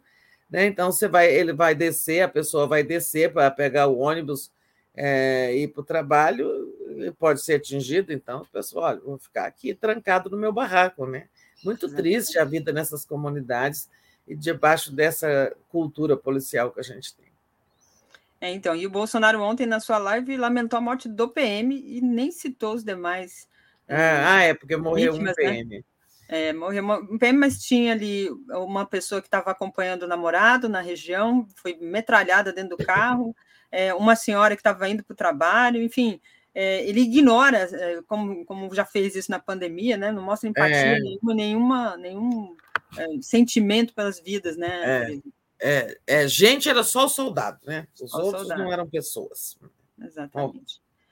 Entrando na questão ainda nacional também, né? O, o Aras e o Lira, Augusto Aras, procurador-geral da República, e Arthur Lira, presidente da Câmara dos Deputados, foi, foram muito citados nos últimos dias diante do ataque que Bolsonaro fez com aquele encontro de, com embaixadores, né, em que ele faz ataques ao sistema é, eleitoral brasileiro, às urnas, cria desconfianças, factóides, mentiras, né, usa da mentira para atacar as urnas, e o silêncio do, do Lira e do Aras estava sendo cobrado. O Aras ontem se manifestou de jeito meio estranho, né, Tereza? É, muito canhestro. Então, finalmente romperam o silêncio é, de, de forma bem canhestra, cada um ao seu modo. Uhum. Né? O Aras com um vídeo, postando um vídeo feito há 11 dias, há 12 dias, no dia 11 de julho, né? É, ou seja, com três dias de atraso, com um vídeo que já foi gravado há 11 dias, né? em que ele diz: é, não se pode aceitar, não aceitamos ah, denúncias de fraude por conta do sucesso já demonstrado pelas, pela urna eletrônica. Mais ou menos isso. Né? É, aí posta esse vídeo. Na, mas, é, é, sabe, o contexto mudou, houve um fato novo, ele não se refere ao Bolsonaro, nem à reunião, nem nada. Né? Mas depois eu volto aqui ao, a dizer o que, é que eu enxergo ou suspeito que existe atrás dessa com, conduta do Augusto Aras. Né? Já o, o Lira, na verdade, ele não rompeu o silêncio, porque romper o silêncio é se ele viesse a público né, é, dizer, entre aspas, com sua própria voz ou escrevendo, é, a sua posição sobre aquela reunião de teor golpista, né, com ameaça golpista, com desmoralização do país, com mentiras, é, assim, uma fala que configura para muitos crime, né, crimes de atentado contra o Estado de Direito. É, no mínimo, ela tem o crime de é, atuar, né, contra a harmonia entre os poderes, porque ele atacou o Poder Judiciário através do TSE, atacou Exato. ministros do Supremo e tudo. Bom, é... agora, o Lira não fez isso, né? É, o Lira veio, é, é, tem notícias de que ele disse a aliados que a fala de Bolsonaro, a reunião com os embaixadores, foi desnecessária e eleitoralmente prejudicial, ou seja, prejudicial prejudicial ao próprio Bolsonaro, certamente a seus aliados, que tudo respinga no vizinho. Né? Então, o Lira continua, na verdade, ele continua calado. É, ele, ele disse a pessoas, né? mas não declarou à imprensa, não postou numa rede social, coisa parecida. Então, diferente. Agora, o que é que. É, por que o Aras fez isso ontem? Onde ele quer chegar? Ele criticou indiretamente o Bolsonaro. Disse que não se pode aceitar críticas ao sistema eleitoral. Mas disse isso sem citar o Bolsonaro, sem citar a reunião, né? E com um vídeo que ele poderá sempre dizer que ele era um vídeo velho, né? É bastante esquisito, né? Muito. Mas é, eu não acho que a gente deva é, subestimar esse movimento uhum. é, e atribuí-lo apenas à atitude covarde que o Ara sempre tem, que não quer. Ele sempre evita trombar com o Bolsonaro. Quando fica inevitável é, uma ação contra o, o Bolsonaro ou o governo, alguém do governo, por exemplo, quando é, foi preciso denunciar o ex-ministro Milton Ribeiro por crime de homofobia, né? aí ele manda a Lindora, que é a vice-procuradora dele, assinar a denúncia ao Supremo, é, porque ele, ele, sabia que o Milton Ribeiro, o, o, o, ministro dos pastores, né, da corrupção no FNDE, o Milton Ribeiro era queridinho do Bolsonaro. Então, aí a Lindora assina. Né? Mas, assim, não acho que foi só a covardia típica do, do Aras, não, sabe? Eu a, suspeito que é, tenha algum fundamento a notícia de que o Bolsonaro está cavando uma negação de registro de candidatura ou uma impugnação de candidatura depois que ela for registrada, né?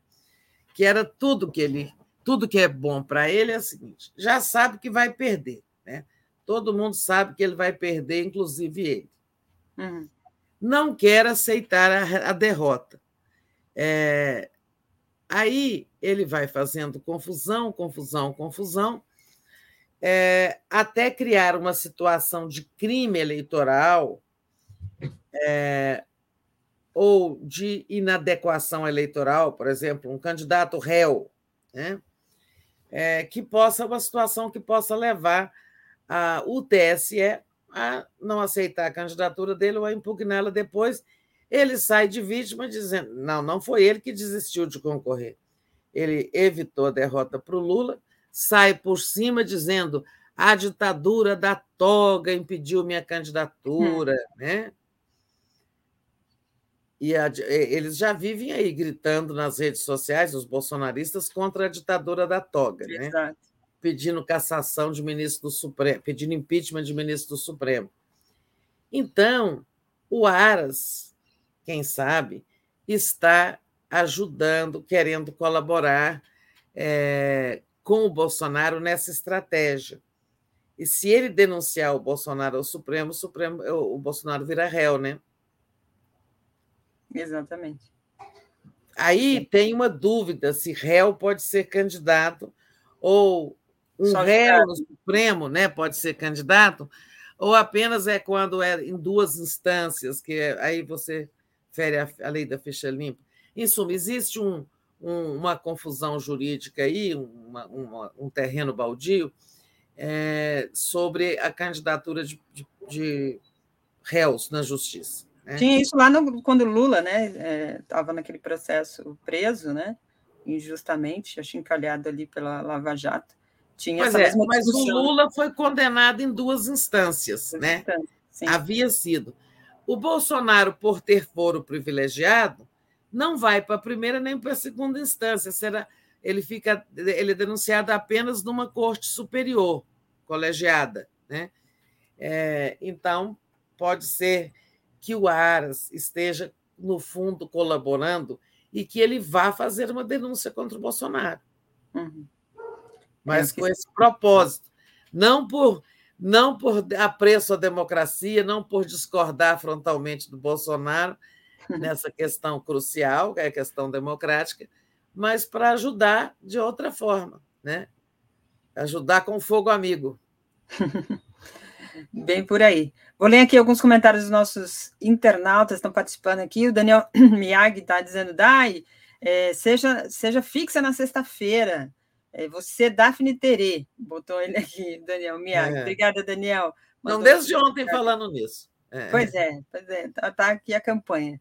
O JGP de Faria, ele diz, às vezes, exaspera essas alianças do PT com as forças conservadoras como pais, é, por exemplo. E o fim da é o fim da picada, esse rancor a antigos lavajatistas. Molon já se já se provou estar alinhado com as pautas progressistas, destacou aqui o JGP Faria.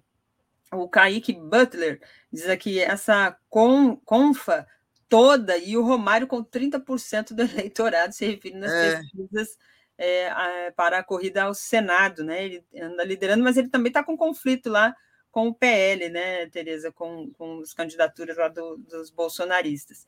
O Pereira Pereira diz a redenção do Danilo ontem está sendo ignorada, é, falando aí sobre o ato lá em Pernambuco, Danilo que é candidato ao governo de Pernambuco. Rita de Cássia Conceição, Bolsonaro usa a estratégia de valorização dos PMs para manter o apoio da categoria. Também concordo, Rita tem é. esse aspecto do Bolsonaro, que é o eleitorado que vota nele de qualquer jeito, né? É um pessoa, tem uma boa parte, que certamente não estou generalizando aqui, mas boa parte pelo comportamento que a gente tem assistido pelo país, das é. ações policiais, é um eleitorado que ele tem a simpatia. Falando nisso, nessa questão ainda do, do PL, Rio de Janeiro, tem a convenção do PL nesse final de semana, né, Tereza? Eles tinham feito ali uma, uma tentativa de fazer a venda dos ingressos, venda não, né? A locação dos ingressos, colocação dos ingressos para a entrada, e a, houve um movimento ali de boicote, de pegar ingresso, fazer o que fizeram lá nos Estados Unidos, né? Pegar o ingresso e não ir, para deixar é. esvaziado. É. E aí eles estão fazendo a liberação da, da, da, da, entrada lá. Vai ser um negócio bem complicadinho ali, né? Liberar a entrada vai ter um certo, certo tumulto. Ou um esvaziamento completo, né? Porque aí vai ficar escancarado também, se não é. tiver ninguém. Eu duvido, né? Porque o bolsonarismo vai querer encher aquele, aquele lugar, mas é uma outra, um outro ambiente que está se, se acompanhando aí essa convenção do PL, né, Tereza? É, é perigosa, né? Essa é uma reunião de 10, 15 mil pessoas no Maracanãzinho com catraca livre, pode entrar todo mundo. E há muito receio de que haja ali também uma falsa bandeira, né, como dizem eles, false flag, alguém ia tirar uma bomba, falar, ah, fazer isso uma, um pequeno atentado lá é, para culpar a esquerda, né? É, uhum. Há muito receio disso. Um, um, uma espécie de Rio Centro, né? Digamos uhum. assim. Uhum. É, Rio Centro fracassou, mas o, o objetivo era culpar a esquerda, né? Então, muita preocupação lá com essa convenção. É, essa estratégia aí de ter, querer esvaziar a convenção dos outros, eu não gostei, sabe? Hum. É, deixa fazer a convenção lá do, com quantos quiserem, dar demonstração de força, é, porque foi a, essa, esse movimento aí do, do campo progressista de é, solicitar ingressos para não ir que rea, provocou essa reação de catraca, catraca livre, né? É, que é perigoso. Mas, em suma, o Bolsonaro quer dar uma demonstração de apoio, vai dar, vai estar cheio, etc. Mas não é por aí, né? É, é, convenção é uma coisa, eleição é outra, né? Uhum, uhum. Esse. Convenção é, não ganha eleição. É, vamos ter as pesquisas. No primeiro momento, após o mais desastrado, o mais grave crime cometido pelo Bolsonaro, crime político, que foi esse da reunião com embaixadores estrangeiros, uhum. 70 representantes estrangeiros, para ele tentar desqualificar as instituições eleitorais brasileiras, colocar em risco a lisura da eleição, tudo isso, né? É, as reações prosseguem, mas nós vamos ter uma pesquisa, em algum momento, a primeira pesquisa é, após esse evento.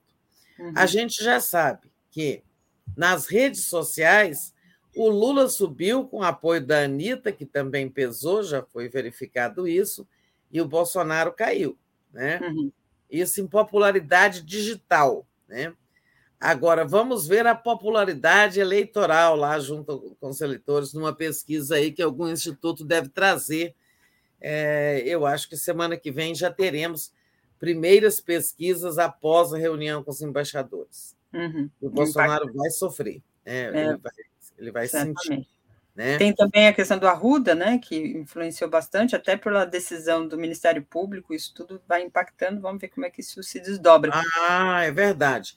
Tem a questão do Arruda, lá do assassinato político no Foz do Iguaçu, que teve Ainda tem ecos do caso do assédio moral na Caixa Econômica, agora teve o suicídio uhum. do, do, diretor, né? Estranhíssimo. E a reunião dos embaixadores. Então, é um rosário de, de fatos negativos aí que vão respingar é, no Bolsonaro, né? Eu acho que as pesquisas vão mostrar. A, é, eu dizia ontem ali, é, não sei se no Bom Dia, é que esse, é, esse encontro com os embaixadores, né, ele foi uma coisa é, grave, né, é, é, é, lamentável, é muito triste ter, estar num país onde o próprio presidente sabota a democracia, cria, trabalha pela instabilidade política e tudo. Agora, teve algo a celebrar, né? Nós tivemos a mais forte reação, tanto das instituições, Verdade né, como da sociedade civil, é, aos desatinos do Bolsonaro. Né? É, nenhum outro desatino dele, embora já tenha cometido tantos, provocou reação tão forte. Nem mesmo o 7 de setembro do ano passado. Né? É, e nessa linha de reações fortes, que, olha, está tendo abaixo assinado aí com a da sociedade civil, que vai vir com milhões de pessoas. Uhum. Né? Já tivemos todas as instituições condenando, exceto o PGR e o presidente da Câmara, justamente os dois que podem decidir o destino do Bolsonaro, porque o presidente da Câmara acolhe ou não o pedido de impeachment e o Procurador-Geral da República acolhe ou não notícia-crime contra o presidente, apresentando denúncia ao Supremo, né? coisa que ele nunca fez. Né? Então, afora esses dois, foi um repúdio geral e que agora está chegando no capital, né? no povo do dinheiro. Né? É, a gente teve, está tendo ali um documento, está sendo urdido lá na Avenida Paulista, na sede da Fiesp, um documento em defesa do sistema eleitoral e da democracia, que deve ser subscrito por muitos empresários e tal. Em suma, isso está em elaboração que é, vocês sabem, né? Sociedade civil, quando somos nós, jornalistas, artistas, advogados, profissionais liberais, tal, você assina-se rapidinho um manifesto. Agora, com o povo do capital, eles pensam muitas palavras, o manifesto demora a sair, porque tem muitos interesses em jogo, né? Tem muita vírgula, né, que tem que entrar. É, tá, tá um negócio, é um texto negociado, né? Importante esse destaque que a Tereza nos traz aqui. Vou ler aqui alguns comentários, Tereza, dos nossos internautas. A Regina Aquino diz aqui: Tereza sempre certeira e arguta, atenta aos fatos e à leitura estrita deles antes de trazer sua opinião pessoal. Eu agradeço sempre termos gente de qualidade como a dela, né?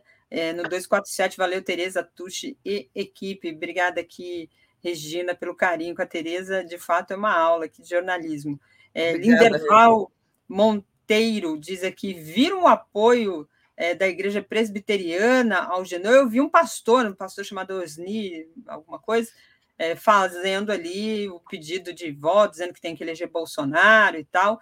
Nós já aqui do 24 já entrevistamos lideranças da igreja presbiteriana.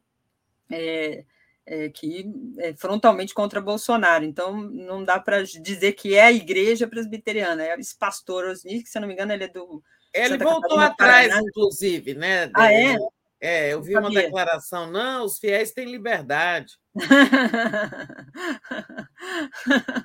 Desculpa minha risada pronta aqui, quase irônica diante desse, desse. É, mas eu vi ontem uma declaração de recuo dele. que bom, menos mal. E ele, ele é muito ligado ao, ao Milton Ribeiro, que é presbiteriano é, também, né? É. Então, é. Milton Ribeiro, ex-ministro da Educação, que foi preso naquela operação tratada aí também com o envolvimento do escândalo lá dos pastores. Tereza, caminhando aqui, é, a gente estava falando muito sobre segurança, sobre campanha, sobre esse ambiente tenso. O, a chapa ontem, com a definição aí da candidatura, oficialização, né? Na verdade, não definição, é. mas oficialização da candidatura da chapa Lula-Alckmin, entra numa nova fase nessa questão da segurança, né? Exatamente. Isso aí estava é, faltando o Lula ser homologado como candidato em convenção para é, a Polícia Federal atender ao pedido que o PT já havia feito de segurança para ele, porque a própria Polícia Federal aponta que o ex-presidente Lula é o alvo mais claro de qualquer é, eventual atentado político. E diante do aumento da violência, estimulada pelo próprio Bolsonaro, né, essa, é, é, esse pedido já foi aprovado, o plano já, tá, já havia sido realizado, o planejamento, né, o, o esboço do sistema. Então, eu acho que a partir de hoje, ontem mesmo a Polícia Federal, logo que recebeu a ata, né, da oficialização da campanha, da candidatura, é, ela já tinha tudo pronto. Eu acho que hoje o Lula passa a contar com essa segurança reforçada para a tranquilidade de muita gente que teme né, é, que ele sofra algum tipo de atentado ou de tentativa de atentado. Então, agora tem o reforço da da Polícia Federal, com atiradores de elite, é, sistema antibomba, todo o esquema é, para proteger o Lula de eventuais ataques. Todos os candidatos terão direito à segurança da Polícia Federal, mas é, a gente sabe, a própria PF fez essa avaliação de que o Lula é o alvo é, mais, mais claro, né? por tudo que nós já sabemos. O lado violento é o lado bolsonarista, que tem o Lula como inimigo porque está derrotando o Bolsonaro. Então, é óbvio que a polarização é entre bolsonarismo e lulismo. Então, é, é uhum. óbvio que ele é o alvo mais claro. Mas, por tranquilidade de todo mundo, isso já ah, será de grande é, valia né, para garantir a segurança dele. É um ambiente diferente, né, Tereza? Você já cobriu várias campanhas, já É, nunca teve nada formas, igual. Né? É. Nunca, né? Não.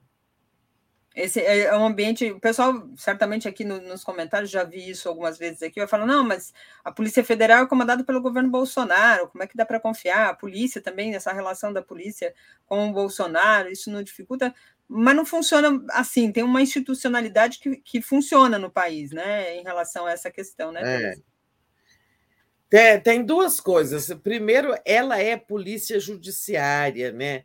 É a uhum. polícia que, que atende à lei, ao poder judiciário. Deixa eu segurar uma porta que vai bater. Não, tranquilo.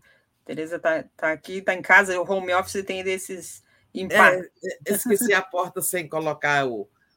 Inventou, ela ia bater, e é pior quando bate, faz um claro. barulhão. Mas eu, eu dizia o seguinte: tem Primeiro, a Polícia Federal ela é uma polícia de investigação né, é, para o governo federal, drogas, é, tráfico, essas coisas, mas ela também é a polícia judiciária, é a polícia que atende o judiciário e é, e é a justiça eleitoral que determina a segurança dos candidatos. Então, ela tem que cumprir isso a contento. É, e a outra coisa é que ela não é una, né? Assim, é, não, não, a Polícia Federal não é um bando de bolsonaristas. Uhum. Ela tem grupos que têm mais militância política, inclusive para o outro lado também, assim, mais à esquerda, mas é, a grande maioria não está nisso, né? no engajamento político. E depois, assim, o, o, a escolha da equipe, tudo foi feito em comum acordo com o PT e com a própria segurança privada do Lula. Tem um general, tem, por exemplo, tem um general da reserva que está comandando a segurança lá, tá, a área de segurança também. É, ele cuida do, da, da, parte de inteligência. Né? Então você vai falar assim: ah, mas o, o, o exército está com o Bolsonaro? Não, é um general, uma pessoa que merece todo respeito, trabalhou com o Lula no governo e que está lá também na segurança, no serviço privado, no serviço na defesa do sistema de, de, de, de proteção criado pelo próprio partido. Né? Uhum. É assim, é, também a equipe da Polícia Federal foi negociada de comum acordo. É, pessoas se conhecem também de outros é. governos, né? E tal. Foi Até porque tudo... o Lula é ex-presidente também e já tem uma, uma, certa segurança nisso, né? Além da é, segurança pessoal. É. Ele tem o direito aos quatro seguranças, uhum. Né? Acho que não sei se são quatro, são dois, sei que eles revezam, acho que são dois. Uhum. É, como ex-presidente, é, depois o partido criou uma estrutura de proteção né, do próprio partido, essa da qual participa esse general, cujo nome eu me esqueci, é, que é já é uma equipe maior do que a que é oferecida pelo governo como ex-presidente, e agora esse reforço da Polícia Federal. Na verdade, tem três estruturas de, de segurança que agora vão atuar mais integradas, certamente. Eu acho que Lula deve ter voltado de Recife ontem e hoje ele deve estar em São Paulo, deve estar, e, já deve começar a é, contar com esse esquema, que eu acho que foi, foi positivo. Né? Uhum, uhum. Vou ler aqui o comentário do nosso internauta, da nossa internauta, aliás, Marta Silva. Ela diz: o PT não pode colocar um outro candidato no Senado, como o Lindbergh, por exemplo, mais aceito do que siciliano, é uma questão bem interna, né, Tereza? Bem partidária mesmo, e aí a definição é mais pelo partido. Queria, antes de finalizar aqui nosso andar da carruagem, tem uma questão relacionada ao MDB. É, tem lá uma ameaça aí de judicialização da convenção do partido. O partido do MDB fazendo aquele caminhar que, que é histórico também das convenções, né, Tereza? Pois é, esse comentário, é, antes de falar do MDB, esse comentário aí do nosso querido internauta. Que, desculpa, a Marta. Ma, ah, Marta. Então, o comentário da Marta, é, eu acho que ela tem, é, ela toca num ponto, sabe, é, que é também é importante. Eu acho que ali PT e o PSB podiam chegar a um acordo seguinte, desse, nessa linha. Nenhum nem outro. Né? É, o, o, vamos colocar um candidato que não cause reações, porque tem muita reação do olha, PC do B, é, do próprio PT, do PV, tem muita reação, André Ceciliano.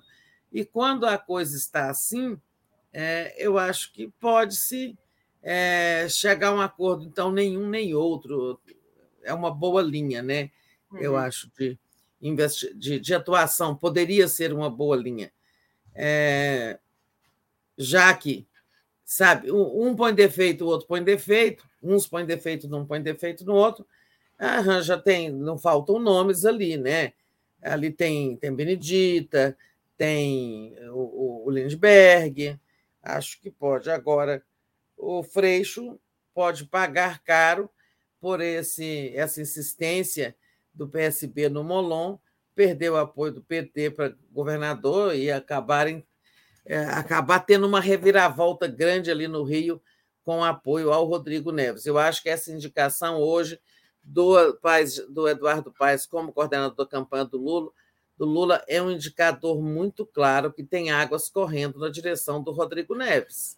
Uhum. Sabe? Acho que pode ter uma reviravolta ali, não sei o quê. Tem uma possibilidade Até... de, do Maia sendo vice do Freixo também, né? Do, do... É, trabalha-se muito para isso. Mas se o PT vai, pode retirar o apoio ao Freixo, né, até, até esse acordo com os Maia também está comprometido. Né? Eu acho que pode acontecer uma coisa ali. Até o dia 5 de agosto, muita coisa pode acontecer. É. É, né, dentro do prazo das convenções e quando começa o registro de candidaturas. Em uhum. suma, nós vamos ter é, semanas movimentadas aí nesse período até o início de, até 15 de agosto. É, o MDB, 14, é, 11 estados declarando apoio ao Lula, o que deixa a Simone Tebet né, pendurada na parede, e é, esse, é, essa ameaça de judicializar a convenção.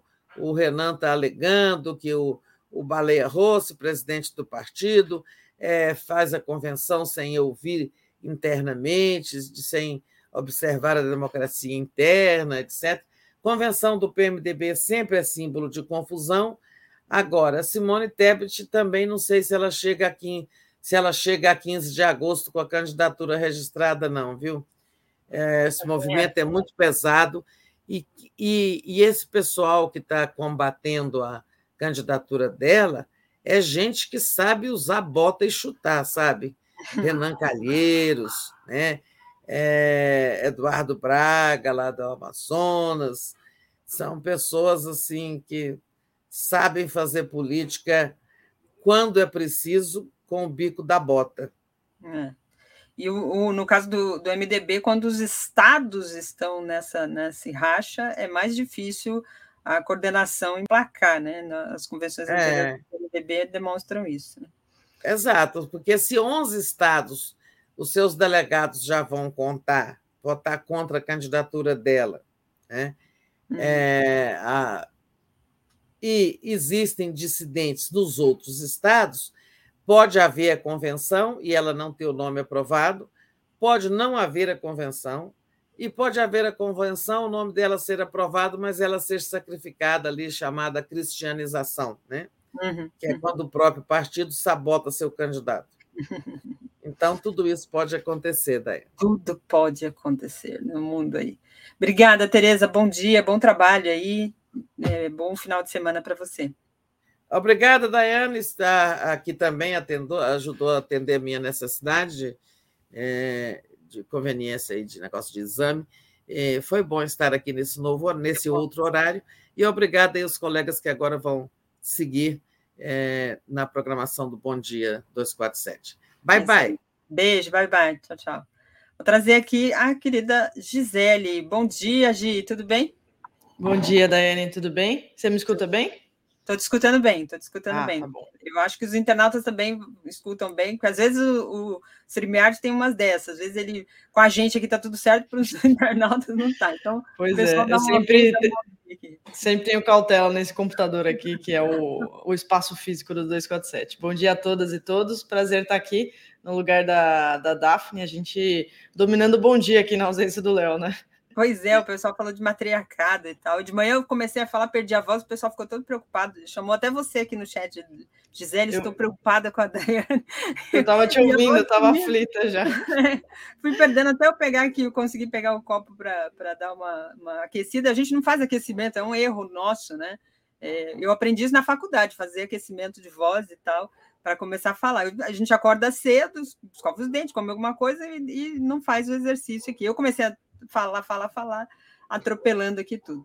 O Bom único programa... que fez aquecimento aqui na TV 247 é o Joaquim de Carvalho. Ele ah, é, é? faz tá um tempo, mas ele era de TV, né? Então ele veio com esse hábito. Pois é, o Rodrigo também, eu, quando eu fazia ali nos bastidores, o Rodrigo também fazia um pouquinho, mas no, nos últimos anos não tem feito, não, porque ele, ele, pelo menos eu não tenho visto, né? Não estou mais fazendo boa noite, mas eu me lembro que um pouquinho ele fazia, depois ele parou de fazer, porque ele fazia outros programas, então já vinha certamente aquecido aqui a voz. O pessoal estava perguntando: cadê o Alex? Cadê o Paulo? Eles estão aqui na sala já preparados para entrar junto com a Gi. Eu então. volto lá no giro das 11 junto com o Conde, hoje super sexta-feira. Boa sexta para todo mundo, bom final de semana. Encontro vocês lá às 11 horas lá no Giro. Beijo, Gi. Obrigada, Dai. Bom dia. Valeu, Beijo. Bom dia.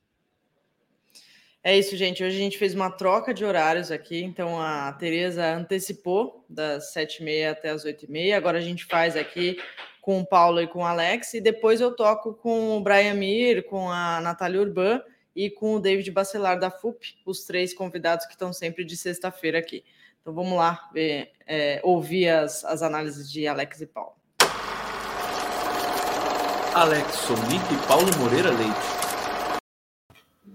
Oi, Paulo, Alex, bom dia, tudo bem? Tem que treinar aqui para falar bom dia, para não falar boa noite, né?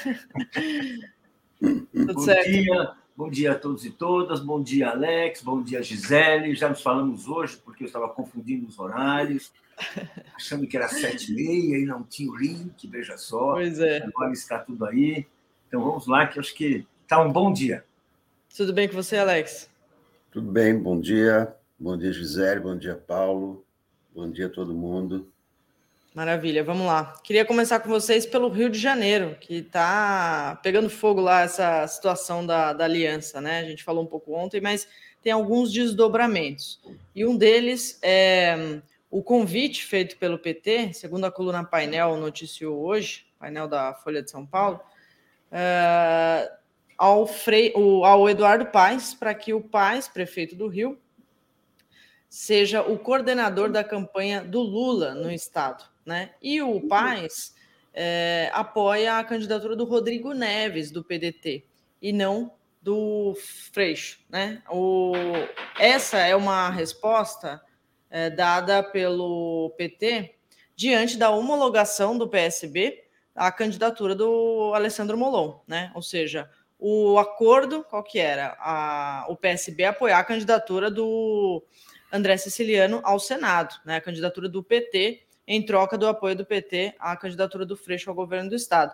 O que, que, o, que, que aconteceu? O que parecia ser individual né, do Molon foi homologado pelo partido, pelo PSB, nessa semana. Então, essa seria uma resposta do PT a, essa, a esse não cumprimento do acordo. Então, queria ouvir vocês sobre o que, que pode dar né, o resultado dessa, dessa aliança que estava praticamente selada, agora fica aí em andamento, não está concluída ainda, e que pode até ter uma amplitude com a entrada do Eduardo Paes na coordenação da campanha do Lula no Rio.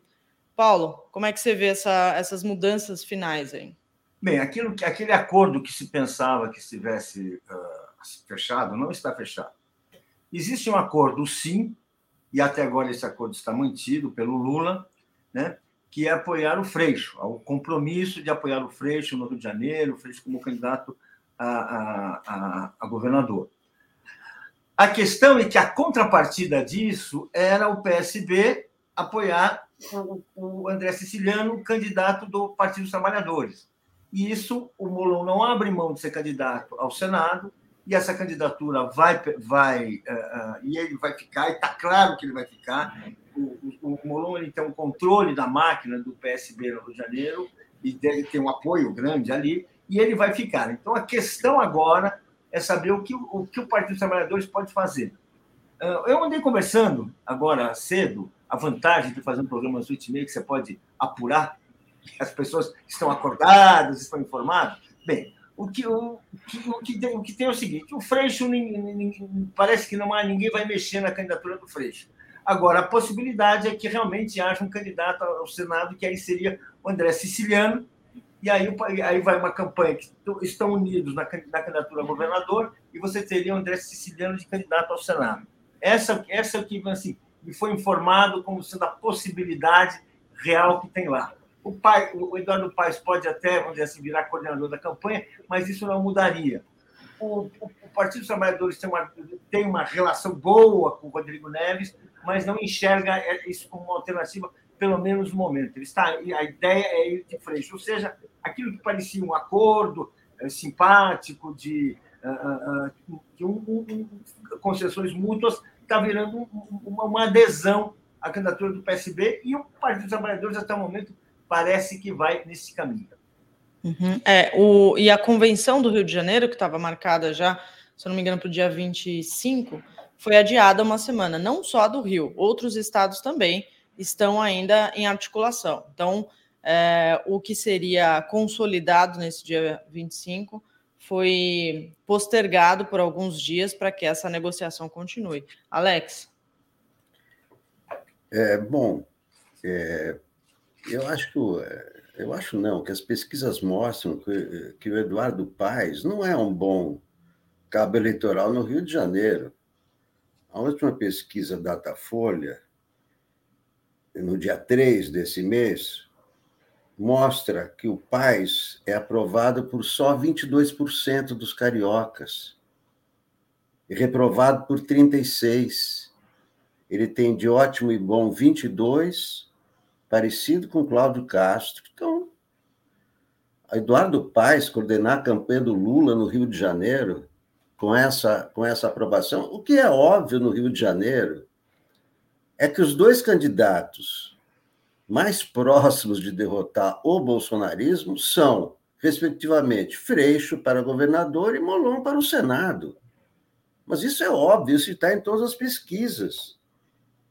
Se não vejamos, é, Senado e PEC, Romário, 32, Molon, 11, Siciliano, 5.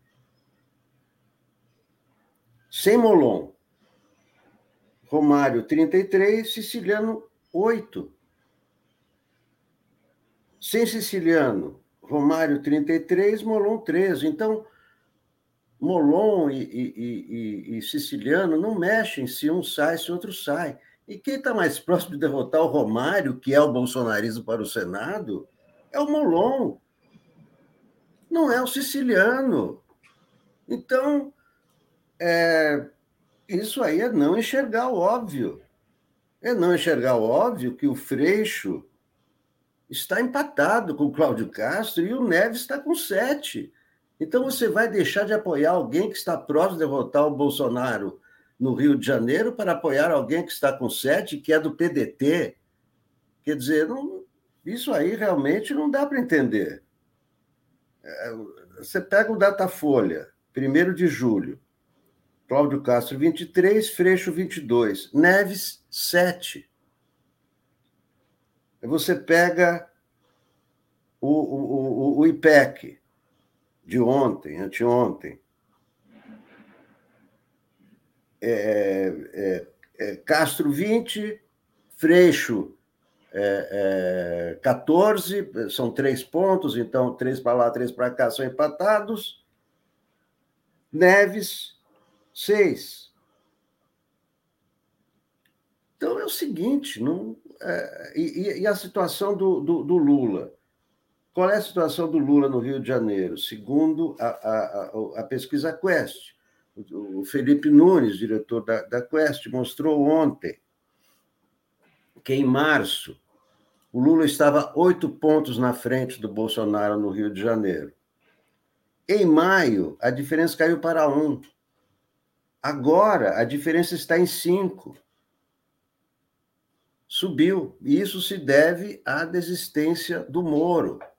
Não é nada em relação ao, ao prestígio ou algo que o Bolsonaro tenha feito. Não. São os eleitores do Moro. Ficaram órfãos do Moro, foram para o foram pro Bolsonaro. Então, o Paz não ajuda o Lula no Rio de Janeiro. Não ajuda. Ele tem aprovação de 22% dos cariocas. É, o... É, desistir, desistir do Freixo, que está empatado em primeiro lugar, eu acho que também não faz nenhum sentido. Agora, o, o que eu, eu, eu, eu, ouvi comentários de que isso pode implicar no acordo com o PDT, numa desistência do Ciro. Bem, se a coisa chegasse a esse ponto, evidentemente que vale a pena. Tudo vale a pena se diz, mas como é que você vai convencer o Ciro a desistir? Por causa do Rio de Janeiro? Mas são, são versões que correm, não é? Mas, eu, claro, se a questão for essa, olha, é, vamos apoiar Rodrigo Neves, e, e, e, o Ciro vai desistir. Aí, beleza, jamais, claro. Né? Mas quem jamais. vai convencer o Ciro a desistir? É, peraí, Paulo, eu já vou te passar, mas sobre isso que o Alex estava falando, né? Isso de trazer outras repercussões e outros comportamentos. Por exemplo, o André Siciliano, candidato pré-candidato do PT ao Senado, já está se distanciando nas suas falas uh, do Freixo, né? Depois dessa, desse não cumprimento do acordo. Então, por exemplo, ele estava no lançamento de um, uma pré-candidatura ao, ao de, a deputado federal na, na ABI e citou o Rodrigo Neves e o Eduardo Paes como os melhores prefeitos do Brasil. Né? Rodrigo Neves, que foi prefeito de Niterói, é, e, e o Eduardo Paes. Então, no discurso dele, ele não cita o candidato que é o, o nome principal do acordo com o PT. Isso, claro, depois da homologação da candidatura do Alessandro Molon. Né? Já está havendo esses, é, esse distanciamento e que vai tensionando tudo, né? Fala, Paulo, que você estava aflito para falar. Hein? É, eu estava querendo muito falar, porque eu acho que tem, tem informações que são. Uh, uh, tem especulações que saem nos jornais, tem hipóteses que ficam por aí, mas que eu acho que a gente tem que trabalhar com aquilo, com informações da, uh, uh, que, estão aí. Né? Uh, a ideia hoje, a decisão hoje do Partido dos Trabalhadores é votar no Freixo, é fazer campanha para o Freixo. Então, outras, outras coisas são conversas que aparecem em jornal, são hipóteses que podem vir, mas não tem. A ideia do Lula, a ideia em torno do Lula é apoio ao Freixo. Este acordo está fechado. O que está embolando, o que está criando dificuldade é que a contrapartida desse acordo era apoia-se o Freixo para governador e aí você faz a campanha no Senado. Aí o que, o que, aconteceu? O Molon, que controla o PSB no Rio de Janeiro, não abre mão da sua candidatura ao Senado. Então, essa é a questão, essa é a discussão. A, a discussão do Freixo até agora assim, não, não está em questão. Assim, é, é, é importante trabalhar com, com, dados. É isso, isso assim que uh, uh, você conversa com as pessoas, com quem está operando a campanha, não sei o quê. É isso que está, é, é, é isso que está, é, é, é essa discussão. Pode ser, pode ser que seja essa campanha uh, Freixo, Molon apoiado pelo PSB, o PT apoiando quem ele quiser apoiar, pode ser o siciliano, talvez seja, não sei o quê. E aí, aí, aí na discussão de, de, senador, você tem uma divisão. Bem, isso não é morte e vida de ninguém, isso não é uma questão assim, porque o Lula continua sendo apoiado por todos, e essa, vamos dizer assim, é essa discussão que, vamos dizer assim, que é, que é a discussão que, que tem aí. Então, no Rio, realmente tem, tem, tem, tem um problema e é, um, é uma questão. Aí ninguém sabe até onde vai o Molon. O Molon é um candidato forte dentro do, PS, é, dentro do PSB, é um candidato que tem um perfil bastante zona sul, vamos falar assim, né? E que, vamos ver, se, se, se ele, vai, se ele vai vencer, se ele, se ele vai, vai derrapar por algum outro adversário, bem, não sabemos. Mas é, é, é essa, essa a discussão. Não tem discussão assim. Ninguém está. No Partido dos Trabalhadores não é um debate de vamos uh, uh, uh, abandonar o Freixo, negociar o Freixo. Não. Isso está fechado. Isso é importante. O Freixo, esse é um ponto importante. O candidato a governador é o ponto central. Então, não, não temos. Temos que ser candidato a senador. Bem, se saírem dois candidatos ao senador, se a frente não significar, se essa unidade não significar candidato ao Senado, bem, como vai acontecer não apenas no Rio de Janeiro, bem, é, é, é do jogo. O importante é que a campanha é chapa Lula, vai estar lá com o Freixo, e, e, se tiver um ou dois candidatos apoiando o Lula, são dois candidatos a senador apoiando o Lula, vão, vão existir. Vamos ter noção do tamanho do problema. Agora, é, o duro é que o PSB deve ter sentado ali antes de homologar a candidatura do Molon, né? E feito esse cálculo, né? Tipo, ah, o PT acho que não deve tirar o apoio do Freixo, então vamos homologar e ficam dois. No fim, acabam aceitando as duas candidaturas e o povo decide, já que o Molon está na frente, não vamos abrir mão e eles fazem muitas críticas à candidatura do Siciliano, etc. É, mas, enfim, acho que isso não está decidido. Tem essa, essa questão envolvendo aí o Rodrigo Neves do PDT. A questão é que se arrasta, né? Se arrasta um pouco a, a, o acerto. E, e, muita gente, né? Há uma divisão, porque tem uma parcela do eleitorado que prefere o Molon, como dizem as pesquisas, como o Alex trouxe aqui. Por outro lado, militantes mais aguerridos petistas falam: ah, acordo é acordo. Se o acerto era esse, não, não se pode descumprir. O Anísio Barreto comenta aqui: acordo é acordo. Em Pernambuco, Humberto Costa estava na frente, abdicou.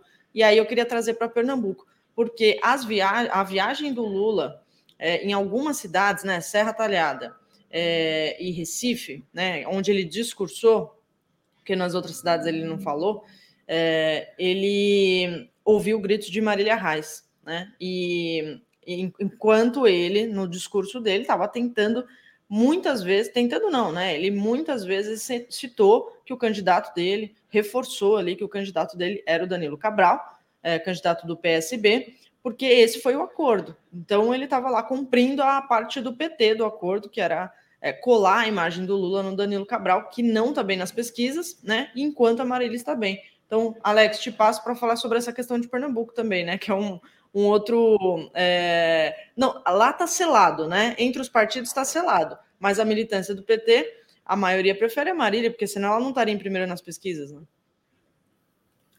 É, é claro que a Marília está tá incomodada, né? Porque é, ela está no solidariedade, né? O solidariedade está na, no, no, na, nessa aliança nacional do, do é, do PT, mas aquele discurso do Lula de dizer, olha, eu cumpro a palavra, acho que foi um recado para o Rio de Janeiro, né?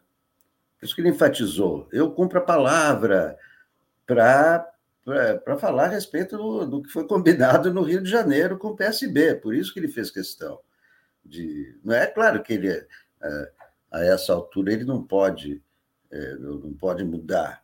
Ele tem que insistir com Danilo Cabral, não é? embora é, Marília esteja, esteja muito melhor e seria é, muito mais sensato, né? muito mais sensato. É aquela coisa, né? você tem que ir pelo lado, né? pelo mais óbvio é, a essa altura. Quem né, mais próximo tem mais chance de ganhar, né? seja PSB, Solidariedade, e, né, deveria ser uma coisa mais flexível essa não e não essa camisa de força assim não se não é esse é aquele é, não é né? é um acordo nacional claro tudo bem PSB tem o vice do Alckmin que nem era do PSB então é um né passo uma, não, não, não vou dizer de aluguel mas enfim, é, foi uma coisa assim artificial criada para consolidar.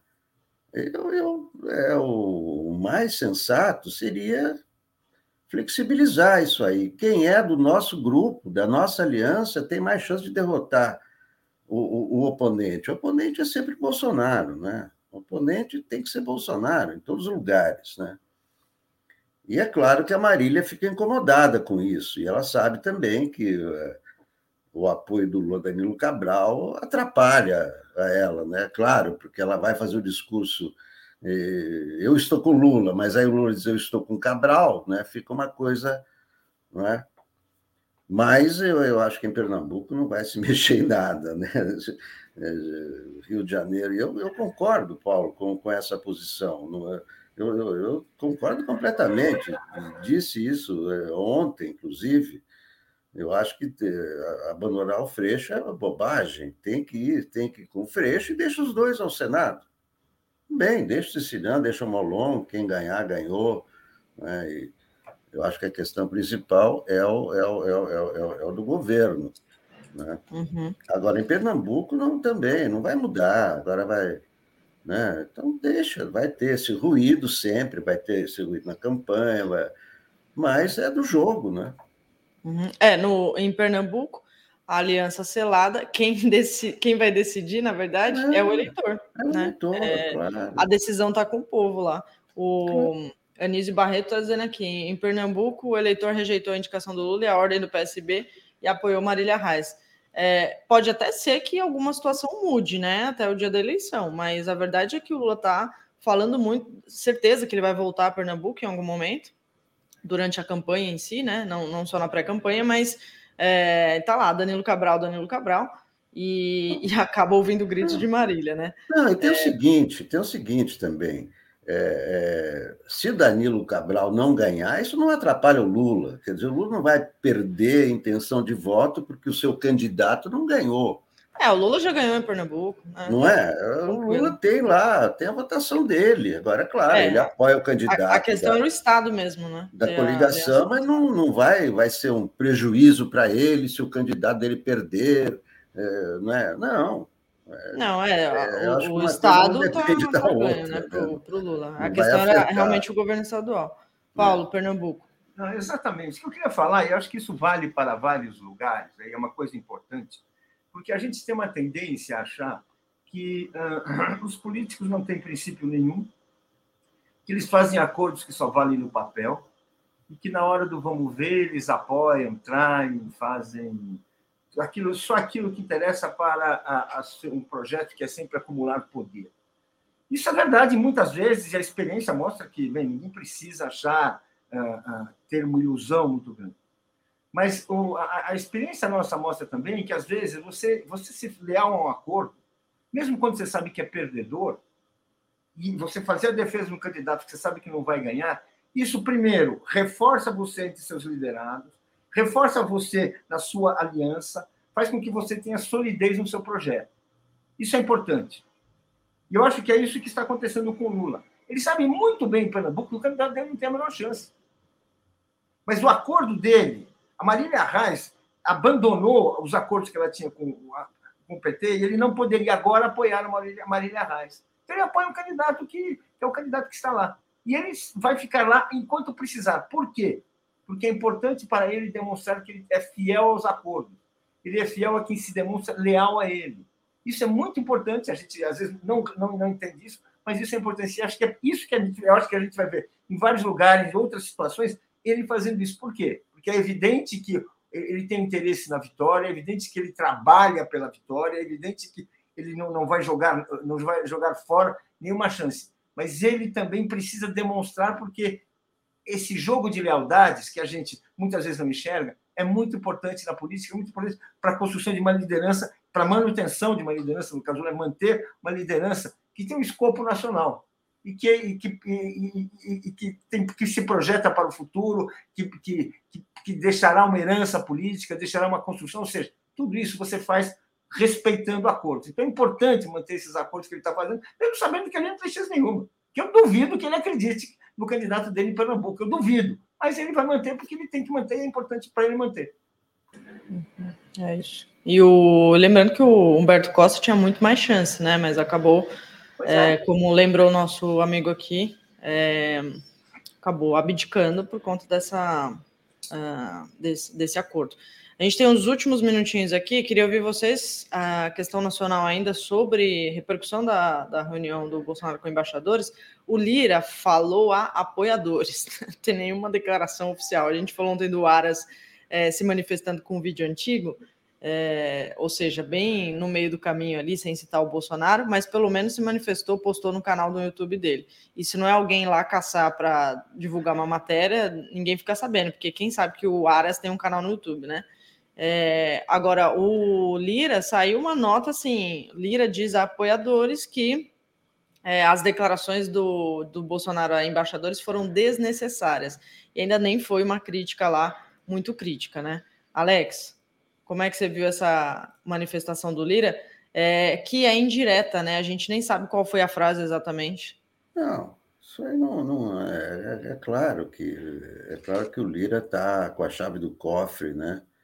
Ele sabe que o Bolsonaro é vingativo, não é? Qualquer coisa que, que, o, que, o, que o Lira é, é, falar assim mais, ele perde a chave do cofre.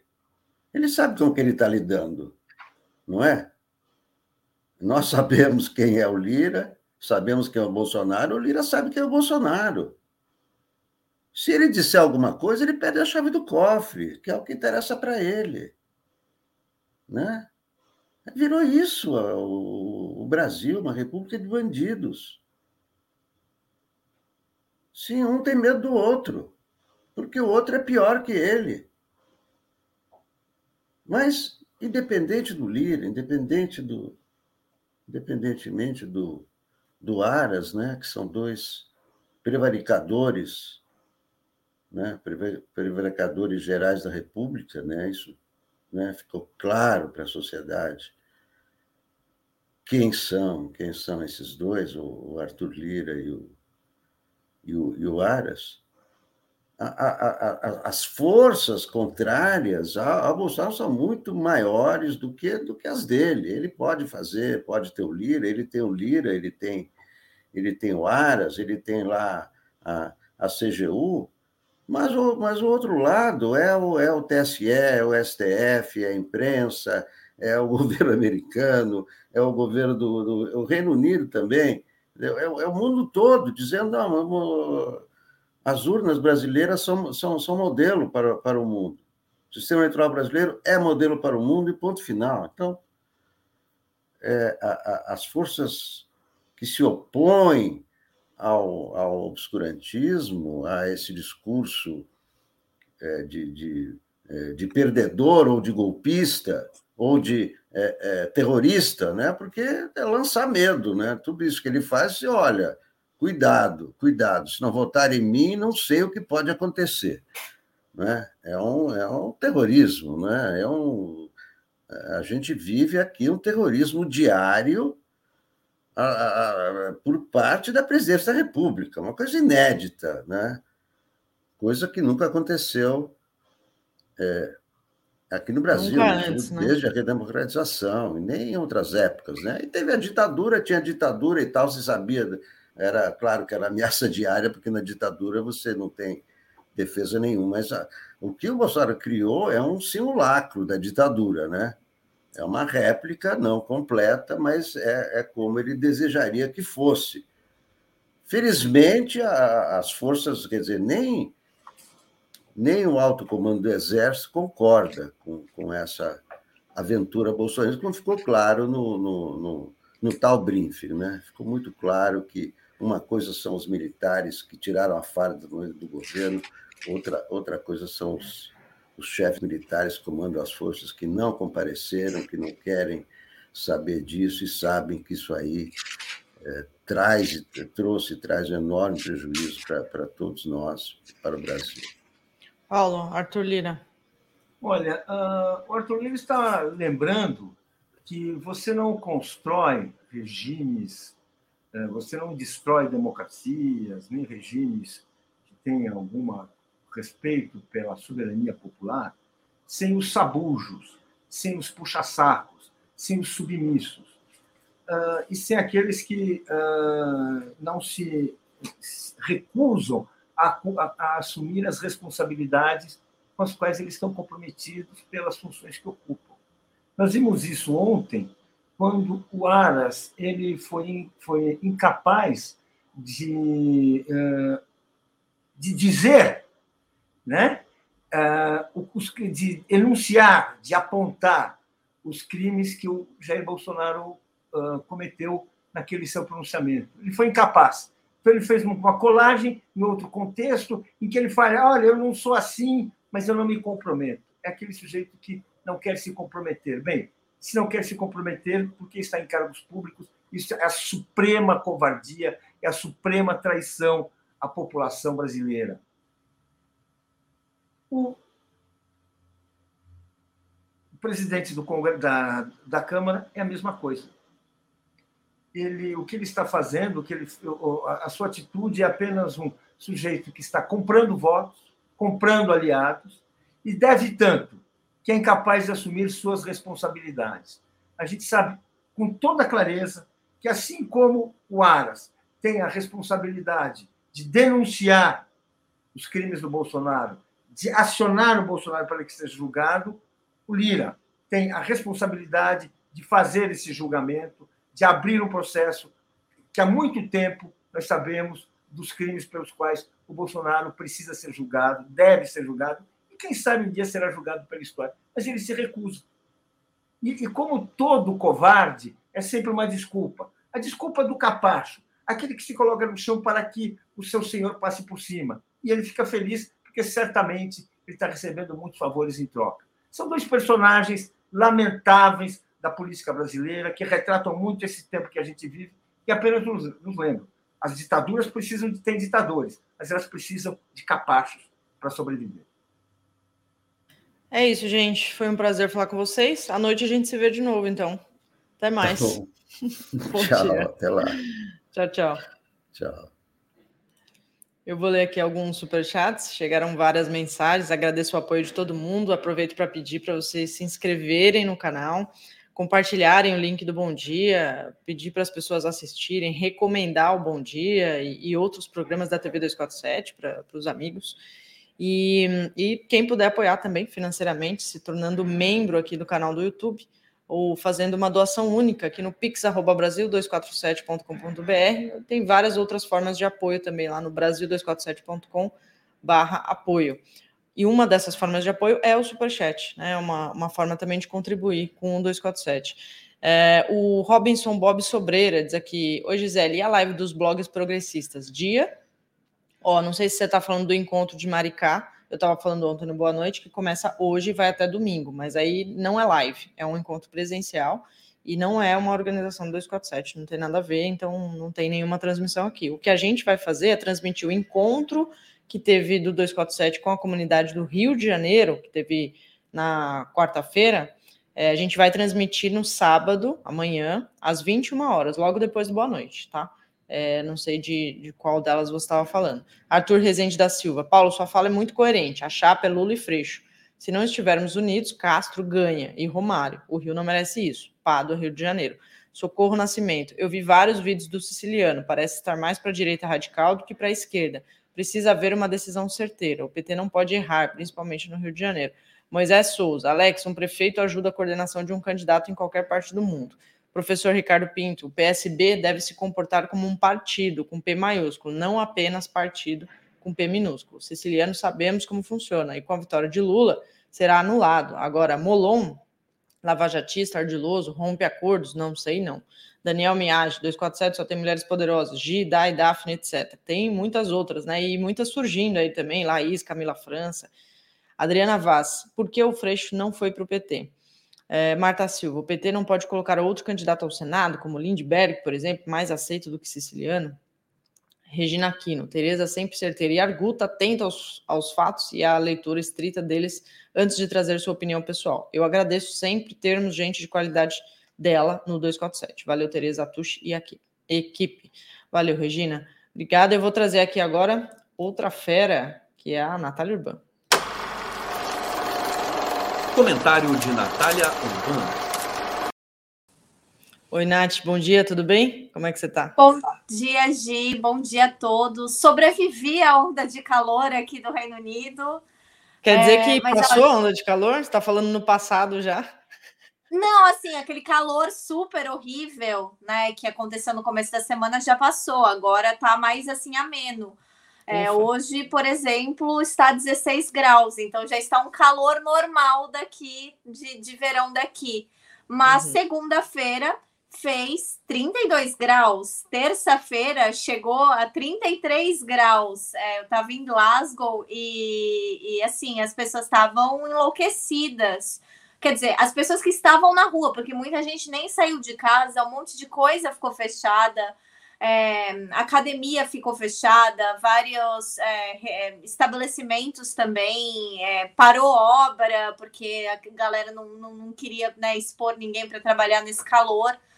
E o Reino Unido assim sofreu muito, né? Porque teve os incêndios na Inglaterra e isso é mais um alerta, né? Novamente da questão do aquecimento global. Quem sabe agora com a Europa sentindo isso na pele, isso que o sul global já sente há pelo menos três décadas, né? De, de efeitos de climas é, é, intensos. É, é eles mudem né, algumas políticas e realmente comecem né, é, buscar para já as alternativas de transição energética. É muito doido isso, né? Porque a gente estava falando aqui na, na, sexta passada e você falou umas coisas que eu não esqueci, que é, como as pessoas não estão habituadas a lidar com o calor na Europa. Então, você está me dizendo que praticamente a cidade, ou algumas cidades, praticamente pararam, não mandaram seus trabalhadores tipo, por uma obra por, por, conta da temperatura de 32 graus. Você imagina o que acontece no Brasil se se para quando chegar a 32 graus, né? Alguns estados ali não vão não vão funcionar. Então, só para fazer uma brincadeira aqui na comparação, de como o calor ou o frio, né? Claro que a gente lidaria assim com o frio, né? Diferente dos europeus que estão acostumados, tem calefação, tem toda uma estrutura construída para ser aquecida, enquanto o brasileiro tem coloca 20 blusas e não está aquecido, né? Porque não está preparado para isso. É, é, muito interessante ver essas é, dicotomias aí, né? Porque uh, você falou até que as pessoas não passam protetor solar, não estão habituadas mesmo. Então, enfim, é, que bom que, que deu uma aliviada aí. O mais interessante, você falou disso, dessa preparação, foi que, segundo uma pesquisa do governo, menos de 8% dos estabelecimentos, residências, etc., do Reino Unido tem ar-condicionado. Então, por exemplo, eu fui pegar o ônibus para ir para o meu escritório não tinha ar-condicionado no ônibus, ônibus moderno, tudo bonito, né? Aquele de dois andares, não tinha ar-condicionado no ônibus aqui na é meio que assim, a gente não precisa, né? Por que a gente vai pôr? E é aquela janela minúscula, né? Que eles têm deixado aberta já por conta de questão de Covid, para circular o ar, etc. Mas é, se fechar aquela janela, o ônibus tem aquecimento, mas não tem ar-condicionado. Então também tem esse, esse outro lado. Por exemplo, quando tá muito frio a não ser quando tem tempestade de neve e não dá realmente para dirigir ou para trabalhar, etc., as pessoas têm vida normal. Mas no calor, parou trem, parou ônibus, parou carro, parou tudo. Assim, aeroporto teve que fechar o aeroporto de Luton, que é um dos aeroportos de Londres, né? Fica na região metropolitana de Londres. Ele fechou porque a pista derreteu. Então, assim, Gente. muito louco. É muito caos. Ô, Natália, vamos para a nossa pauta do dia? É, Manuel Gonzalez está dizendo aqui, Natália Urbana é a voz da América Latina no Brasil. Pois é, ela tem um programa de América Latina aqui na TV 247 que passa daqui Gi, a pouco. só queria lembrar Diga. É, já que a gente está falando de América Latina e aqui do Reino Unido, que hoje é aniversário de 16 anos do assassinato de Jean Charles Menezes. Nossa. Assim como eu, assim como tantos outros, né? Jean Charles era um imigrante brasileiro, né? Que estava trabalhava em Londres e ele foi assassinado, executado, né? Pela Polícia Metropolitana de Londres por uma questão de racismo. Totalmente. Jean Charles foi é, o que a gente chama em inglês de racial profiling, né? Ele foi é, comparado com uma pessoa que eles estavam procurando. Quando a polícia o abordou, Jean Charles era uma pessoa indocumentada. Jean Charles é, é correu e eles deram né, diversos tiros nele. E o pior disso tudo é que a promotoria do governo britânico resolveu que eles não iam né, culpar, eles não iam né, é, fazer nenhum tipo de ação criminal contra os policiais envolvidos nessa operação. Muito pelo contrário, a diretora dessa operação na época acabou virando, né, no futuro, a primeira mulher a ser é, chefe da Polícia Metropolitana de Londres, né, que era a Cressida Dick. E a Cressida, ela saiu, né, ela pediu demissão do cargo dela recentemente, depois né, de acusações de que a, existiam casos de abuso dentro da Polícia Metropolitana de Londres, com a prisão né, de um policial que foi é, a, a, admitiu né, que ele tinha matado, estuprado e ocultado o cadáver de uma mulher. Então, assim, é, ela não é uma pessoa. É, ela foi ainda recompensada, né? Subiu na carreira, é, virou historicamente a primeira mulher a chefiar a Polícia Metropolitana por justamente ter matado Jean Charles.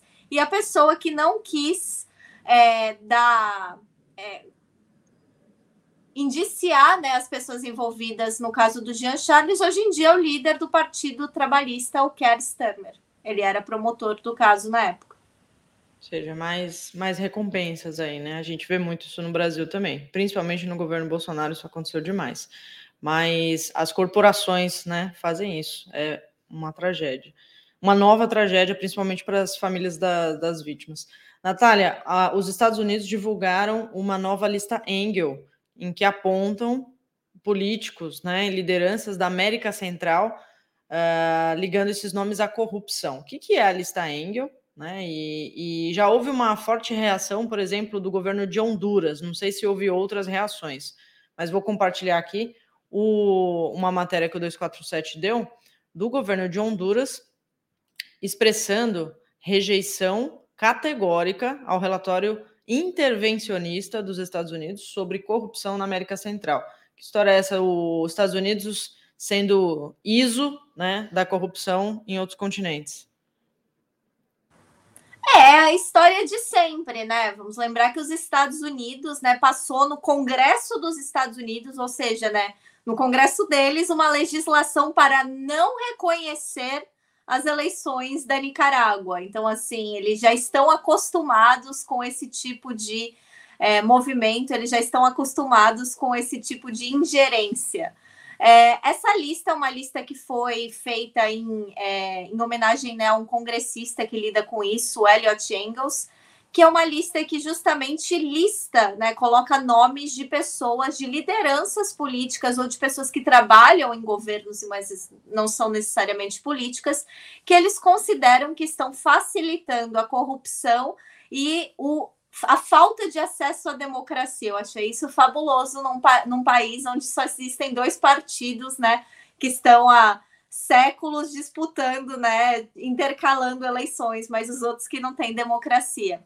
E nessa lista eles colocaram é, é, nomes de pessoas de diversos países. Então, por exemplo, você tem o nome do presidente de El Salvador, né, o Nayib Bukele, você tem oficiais do governo da Nicarágua e você tem pessoas de Honduras lá também, né? E o governo de Honduras, de o mais interessante, foi que eles não só é, é, é re, mostrou nessa rejeição, o governo de Honduras falou que essa lista no passado foi usada, por exemplo, para normalizar o golpe de Estado que eles sofreram em 2010, né? Quando Manuel Zelaya né, foi retirado do poder é, com ajuda dos Estados Unidos, mais especificamente da Hillary Clinton, que né, se gabou sobre esse golpe no livro que ela escreveu na autobiografia dela. E para quem não sabe, né, o Manuel Zelaya é marido da Ciomara Castro, que é atual presidente de Honduras, né, e que também foi vítima desse golpe, porque a gente tem que lembrar que a família do Zelaya e outros oficiais mais próximos deles ficaram, né, um tempo asilados na embaixada brasileira em Honduras para se proteger dos golpistas que estavam dizendo que queriam prendê-los, mas o governo brasileiro, né, e é, ouviu o Zelay e falou: eles não querem prender a gente, eles vão nos matar. Então, o governo brasileiro né, deu esse, essa ajuda para que eles não fossem mortos, e hoje né, a gente tem Silmara Castro lá, presidente. Mas o mais importante disso, Gi, é a gente ver que os Estados Unidos continua com essa política é, de achar que eles têm domínio, principalmente sobre a América Central. A gente fala muito de América do Sul, mas o, o, o que pega, onde o bicho pega mesmo é a América Central. Porque os Estados Unidos diz que essa suposta falta de democracia é o que faz com que milhares de pessoas façam aquelas caravanas de imigrantes, sabe, que vão andando de país para país até chegar na fronteira do México e tentar pedir asilo nos Estados Unidos.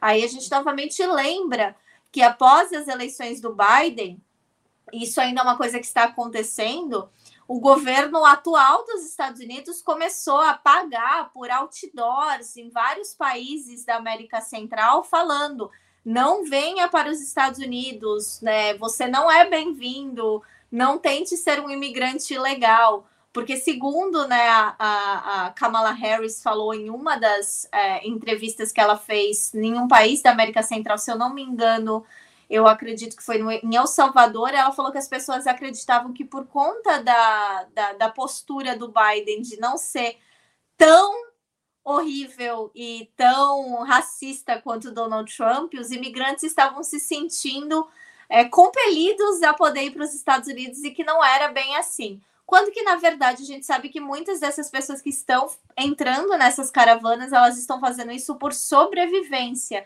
Ninguém está indo para os Estados Unidos porque sonha morar na terra do Mickey.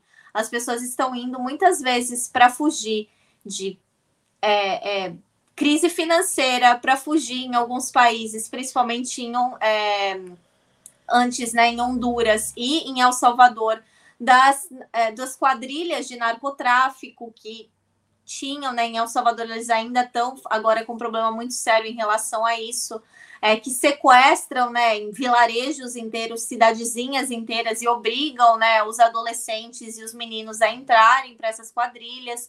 Então, muitas dessas pessoas né, fogem pelas suas vidas. E isso, né, a gente tem que lembrar que tudo isso sempre foi né, um problema estrutural, mas que foi fomentado pelo imperialismo dos Estados Unidos, que sempre, né, é, de maneira direta através das suas empresas, né, fomentou a desigualdade nessa região, né, da, da América Latina. Então, assim, essa lista, além de ser o puro suco do imperialismo, ela também não olha o porquê, né, que talvez alguns países é, tenham processos democráticos que os Estados Unidos não concordem. Uhum, perfeito. E, Natália, indo para a Ucrânia, a gente, né, nos últimos meses, tem falado da Ucrânia quando se trata da guerra né, com a Rússia. Agora, você vai comentar a reforma trabalhista que está sendo implementada na Ucrânia e como é que tem sido as reações de centrais sindicais né, de outros países, inclusive. Então, o, o Zelensky, né, o Volodymyr Zelensky, ele lançou um projeto de lei é, número 5371, que legalizaria o, os contratos zero horas de trabalho. Isso é uma coisa que não acredito que não exista no Brasil. Se existe, vocês podem me corrigir. Mas é, na Europa isso é muito comum. O que, que são esses contratos zero hora? Você vai trabalhar para uma empresa, você vai trabalhar para alguém e essa pessoa não te dá, é, você recebe por hora, mas essa pessoa não fala, ó, você vai trabalhar no mínimo 20 horas semanais. Então você sabe quanto você vai receber no final do mês através dessas horas. Esse zero horas significa que hoje você pode trabalhar assim, essa semana 50 horas semanais, semana que vem 3 horas. Então, obviamente, isso não é um ótimo uso né, da, da do, do, tempo do trabalhador e principalmente dos direitos do trabalhador, porque isso empurra mais ainda trabalhadores para aquele índice vergonhoso né, da pobreza de pessoas que trabalham. É, então, assim, esse também projeto legalizaria né, e removeria, na verdade, legalizaria a remoção dos direitos de negociação coletiva dos funcionários. Isso o Brasil entende muito bem, né? Não precisa de negociação coletiva, tem que falar diretamente com o patrão e a gente viu o resultado que teve no Brasil isso aí, né?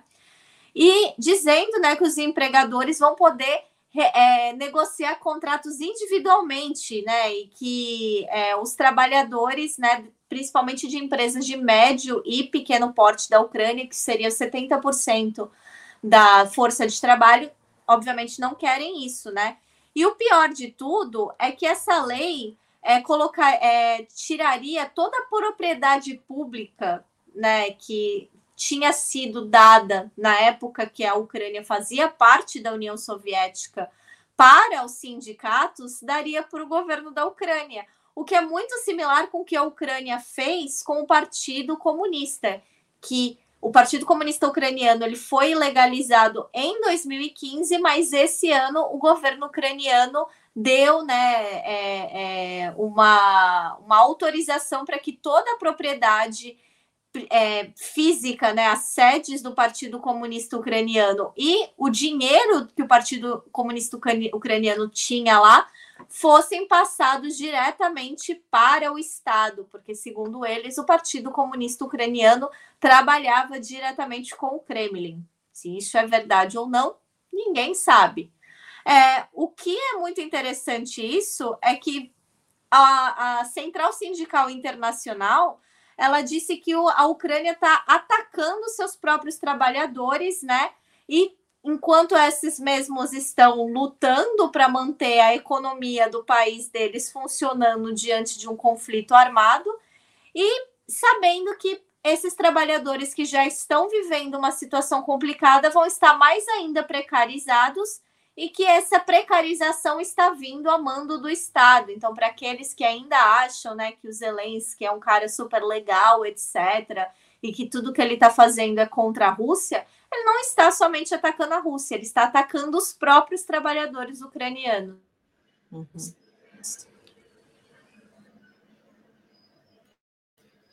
Opa, deu uma travada aqui, não sei se foi na Natália. Ah, voltou. E ah, agora sim, tudo certo. Você é, comentou sobre o Brasil, né? Você não sabe se tem algo no Brasil parecido. É, o que se implementou aqui foi o contrato do trabalho intermitente, que o trabalhador pode ser chamado para trabalhar qualquer hora, qualquer dia, sendo uma hora por dia ou duas horas por um garçom. Agora você vai trabalhar só esse final de semana, e aí essa semana inteira não tem serviço, então a gente não te chama. É, e eu já ouvi, porque há muitos paradoxos, né? Eu já ouvi trabalhadores assim comentando, falando, não, é bom, porque aí a gente pega vários trabalhos. É claro que sem o raciocínio de que isso tudo é precarizado, né? Mas num cenário, num contexto em que não se tem emprego, é, eles consideram que é menos pior ter a possibilidade de conseguir vários bicos, né, para sobreviver. Mas é isso, Natália. Obrigada, foi um prazer conversar com você mais uma sexta-feira aqui. Quem sabe a gente se encontra mais vezes aqui no Bom Dia. Pois é, Gi. E só lembrando que 10 horas da manhã tem né, o Veias Abertas. Hoje eu vou estar Quem com vem Marcelo... hoje? Marcelo Shoa, querido Marcelo Shoa. A gente vai falar de vários assuntos, mas principalmente né, do Mercosul dizendo não ao Zelensky e daquela palhaçada né, golpista do Bolsonaro, né, que chamou os embaixadores para pedir um golpe no Brasil, mas que excluiu os países que são governados pelos é, movimentos de esquerda e progressistas da América Latina dessa palhaçada. Então, é. a gente vai estar 10 horas da manhã aqui ao vivo falando sobre tudo isso e outras notícias da América Latina para vocês. Legal, obrigada, Natália. Um beijo. E eu vou trazer aqui agora o Brian Mir, mais notícias internacionais. Comentário de Brian Mir. Oi, Brian. Bom dia, tudo bem? Bom dia, engraçado, estou todo queimado do sol e você abre quando um foto de eu no neve. Exatamente. Mas você sabe que quando você me disse que estava muito queimado, eu achei que estava pior. Né? A gente é. fez, recomendo para todo mundo, a gente fez o, o, finalzinho do Boa Noite ontem juntos também, porque o Brian estava em, em Garanhuns e ele veio ao Boa Noite ontem contar como é que foi a experiência da visita à casa da à casa Dona Lindu, né? A casa onde Lula morou, mas é uma réplica da casa que fizeram uma parecida, enfim. É, hoje a gente vai falar mais de Estados Unidos, mas ontem à noite a gente falou bastante do, é, do interior de Pernambuco, né? Eu mostrei alguns vídeos tal, então confiram lá. E é por isso que o Brian está tão diferente da foto da vinheta queimado de sol. Mas vamos lá, Brian. O comitê.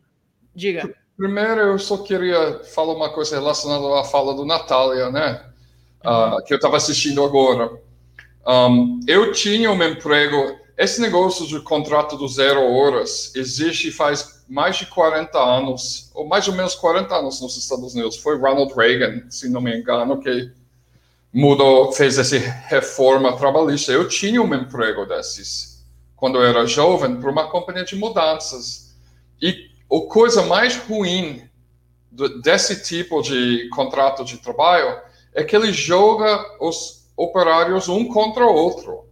Porque quem puxa mais saco do chefe fica com mais horas. Então, quando eu comecei lá, eu trabalhei dois dias. Depois, para três ou quatro dias, ninguém me ligou, ninguém falou nada do trabalho. A semana seguida, eles me chamou de volta. Um dos operários mais amigável a mim falou assim: não, é você que precisa ligar toda manhã para ver se tem trabalho ou não. Senão eles nunca vão te chamar. Os outros operários não tinham contado nada disso porque eles queriam meus horas, né? Então é uma coisa muito ruim por, uh, em termos de organização do classe trabalhador também. É uma maneira de minar uh, oposição, minar qualquer tentativa de montar sindicato, porque em países como Ucrânia e Estados Unidos, agora sindicato não é uh, universal, né? Isso. Mas vamos mudar, avança para nossos assuntos. Não, é importante, uma, um relato pessoal, né, sobre algo que é uma, uma análise ampla. Uh, tem alguém falando aqui, o, a Maria Sá Xavier dizendo, ir a campo precisa cuidados. É, o sol do Brian, acho que foi uma mistura de falta de experiência com mudança na previsão do tempo, né, Brian? Você falou que saiu de casa, tinha uns 15 graus, né? Tava uns 15 graus, e garoando, um friozinho em Garanhuns. E aí me sai o Brian sem protetor solar na mochila, né? Aí me juntou a falta de experiência do tempo de Garanhuns, talvez. Eu também não saberia, né? Teria que pesquisar antes, ou, ou a opinião das pessoas. Eu piso na bola. Quando você está trabalhando numa produção de vídeo, você sempre leva pelo menos um chapéu, um boné, uma coisa. Eu nem levei. Uhum. Eu lembro do, do Lula, tava, ele estava discursando em, acho que Serra Talhada, e aí a Janja apareceu lá do fundo do palco para colocar um boné nele. Ele devia estar tá um sol de rachar, e aí ele até brincou na hora: quem, quem ama, cuida. É, não, esse foi Garanhuns. Eu vi, porque o sol ah, apareceu de nada e tinha pessoas desmaiando para todo lado. Eu vi pelo menos 10 sendo levados pelos bombeiros. Era um, um som muito estranho, sabe? Não, eu acho que não era normal isso. E até é. Lula estava queimando, mas eu não tinha um janjá do meu lado para colocar na minha cabeça e você pode ver o resultado agora. Pois é. Mas, Brian, vamos lá para os Estados Unidos. É, veio a conclusão do comitê do Congresso que avalia, que estudou, que analisou o, aquela investigação sobre a invasão do Capitólio no dia 6 de janeiro de 2021. E a conclusão é que o Trump deve ser considerado, sim, responsável pelo ataque ao Capitólio. Muitas revelações aí nesse caminho, né? Não foi algo mais do mesmo, houve coisas novas.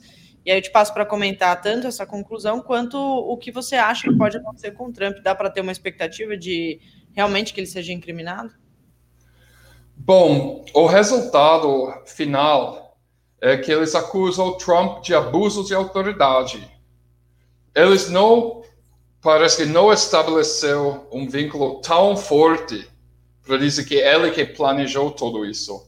Mas eles comprovou conclusivamente que ele por um período de mais de três horas, ele não fez nada para impedir a invasão do Capitólio. Só agiu depois que ele percebeu que eles não seria bem sucedido e ainda estava insistindo que ele que ganhou a eleição. Uh, e que aconteceu que o Congresso foi muito esperto. Ele só colocar no, no tes, testemunhando e nessa última audiência republicanos e pessoas das Forças Armadas. Então, eles comprovou que o Pentágono ligou várias vezes para a Casa Branca e Trump recusou de atender, porque ele falou para os pessoas ao redor dele que ele não queria impedir a ocupação. Tinha testemunhos do segurança do vice-presidente Mike Pence, lembrando que essa multidão chegou com corda para enforcar Mike Pence, porque ele não bloqueou o resultado das eleições, que era a responsabilidade do vice-presidente anunciar no, no, no, Congresso. Ele não, não fez. O segurança do Pence começou a ligar para suas famílias pedindo despedida, dizendo eu vou morrer. E tinha testemunhos disso, ou seja, foi muito foi um quase, eles quase chegou e matou o vice-presidente dos Estados Unidos. Não foi uma manifestação qualquer dos movimentos sociais ocupando um prédio público. Essa é bobagem. Ele chegou lá com o intento de assassinar o vice-presidente e vários deputados e deputadas, incluindo os mais da esquerda, Eliano Omar, Alexandre Ocasio-Cortez, etc. E também o chefe uh, do Departamento de Defesa, o, o chefe uh, do todos do Exército, Forças Navais, etc., né, testemunhou que ele pediu repetidamente para Trump, autorizou a, o Exército chegar lá para dar uma parada nisso e Trump recusou também.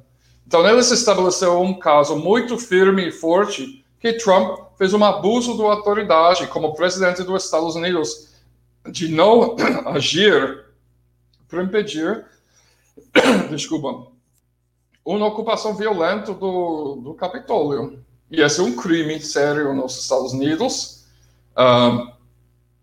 Qual, e, e, também ele mostra que não foi só um caça de bruxa partidário, essa audiência toda, esse, esse CPI. Não foi, porque Hoje, por, ontem, por exemplo, a, o, todos os testemunhos eram afiliados com o Partido Republicano. Não era, eles não ficam só levando democratas para falar, para reclamar das coisas. Muitos o próprio Pentágono estava reclamando.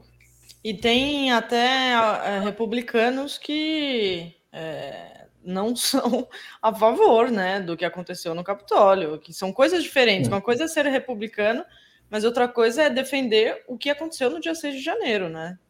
Gisele, a maioria dos republicanos apoiam ainda, do, no, dos deputados e deputadas. O base deve ser 80%, que não acham nada, como Glenn Greenwald sempre falou, era apenas uma manifestação pacífica, que exagerou um pouco. O Greenwald fica falando isso no Fox, direito. E, e outros pessoas do, da direita tentando minimizar, ah, foi porque olha o que aconteceu no Vidas Negras Important, você compara os dois, não tem nada a ver. Enquanto a gente sabe que quem tocou fogo naquela delegacia em Minneapolis durante o, o primeiro grande protesto Vidas Negras Important ano, ano passado foi o foi um cara do, de um grupo supremacista branca que estava tentando aumentar o nível de violência contra negros, por causa disso que tocou fogo no, no delegacia da polícia. Não foi os manifestantes, o Vida Negra, Vidas Negras importam. Né? É, é, a tal da falsa dicotomia, né? Sempre fazendo é, uma falsa equivalência, né? Na verdade, fazendo uma, Exatamente. uma comparação falsa. Que a gente vê o tempo todo, né? Uhum. E a gente fica acusado disso nos Estados Unidos quando fala sobre a guerra no Iêmen, Hum. Uh, quando as pessoas ficam perguntando por que eu não mostro mais solidariedade para o povo ucraniano, eu falo da guerra no Iêmen, 387 mil mortos civis, eles me acusam de fazer uma falsa equivalência. Esse, esse coisa tem dois lados, né? É usado e é, é usado também para delegitimar, delegitimizar argumentos verdadeiros, né? Mas no caso dessa comparação do Vidas Negras Importa e ocupação do Capitólio, não tem. Não, não houve nem qualquer momento no Vidas Negras Importa onde os manifestantes tentam enforcar o vice-presidente dos Estados Unidos. Desculpa. Uhum. E, e, Brian, alguma expectativa, até nos meios de comunicação dos Estados Unidos, os analistas políticos lá acreditam que um ex-presidente da República pode ser incriminado de fato? E, e então, detalhe, alguém que tem o, a metade do apoio da população, né? Porque tem isso, assim, se fosse um cara completamente é, que perdeu o apoio, que é insignificante politicamente hoje, mas não é, né? Ele tem o apoio, o país está dividido ainda, né? O, o, o, o, apoio dele é mais ou menos 25 a 30% da população. Dos eleitores, ele tem apoio de quase 50%, mas 30 a 40% da população não votou. Não votou, não está nem aí para um lado nem outro, né? Mas ainda é uma base formidável, porque tem 300 milhões de pessoas nos Estados Unidos, então é muitos milhões de pessoas. E uh, o Estado de Direito está bastante enfraquecido nos Estados Unidos por causa do avanço do fascismo também e a cumplicidade dos democratas com muitas mudanças ruins que aconteceu nos últimos 20, 30 anos. E eu acho que o resultado disso todo vai ser uh, fomentar um ataque de lawfare contra Trump. Eles vão continuar minando ele. Vai abrir um processo criminal contra ele. Esse vai durar um tempo. Vai, ele vai ter segunda instância, etc., direito de apelar a decisão. Vai durar anos e anos, mas enquanto isso acontece, eles vão lançar um processo civil contra Donald Trump. As vítimas, sei lá, a família do Mike Pence, não sei quem vai fazer, uh, guardas que trabalham no Capitólio, e não tem limite de danos punitivos nos Estados Unidos. Então, pode abrir. Você viu aquele caso Johnny Depp e a uh, uh, ex-esposa dele, que eu não estou lembrando o nome. É, Amber. É, Amber, é, Amber e Depp. Ele estava. O processo era okay, 100 milhões de dólares, 20 milhões de dólares. Então, vai lançar um processo civil contra Trump para 100 milhões de dólares 150 milhões de dólares. Esse vai dar muito dor de cabeça para ele, vai enfraquecer ele, porque vai gerar muitos manchetes. Eu acho que o resultado final vai complicar as chances dele candidatar para presidente de novo em dois anos. Eu não acho que ele vai acabar no cadeia por isso.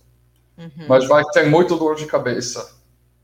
Bom, minando a possibilidade dele se reeleger já ajuda demais, né, o país. É, tem uma pergunta aqui do Gilberto Cruvinel, que eu vou deixar para o final, vou trazer a segunda pauta antes, que é sobre o Glenn. É, e tinha aqui um superchat da Helena Lima. Ela diz aqui, gente, com todo respeito, amo o Alex. Tá registrado aqui seu amor pelo Alex, Helena. E tem uma outra Helena, Helena Correia, que está registrando o amor pela Daiane. Amo muito a Daiane Santos, melhor jornalista do 247. Eu lembro que a Helena ficou muito triste com a saída da Daiane no Boa Noite, mas agora a Daiane está no, no giro. E fazendo umas pontas aqui, quando o trabalho intermitente chama ela para fazer o bom dia. É, Brian, sobre, ainda sobre os Estados Unidos, é, depois de a lei do aborto ter sido derrubada, né, o que foi algo historicamente negativo para os Estados Unidos, que, enfim, já tinha isso bastante consolidado, né, a liberdade de se fazer o aborto legalizado.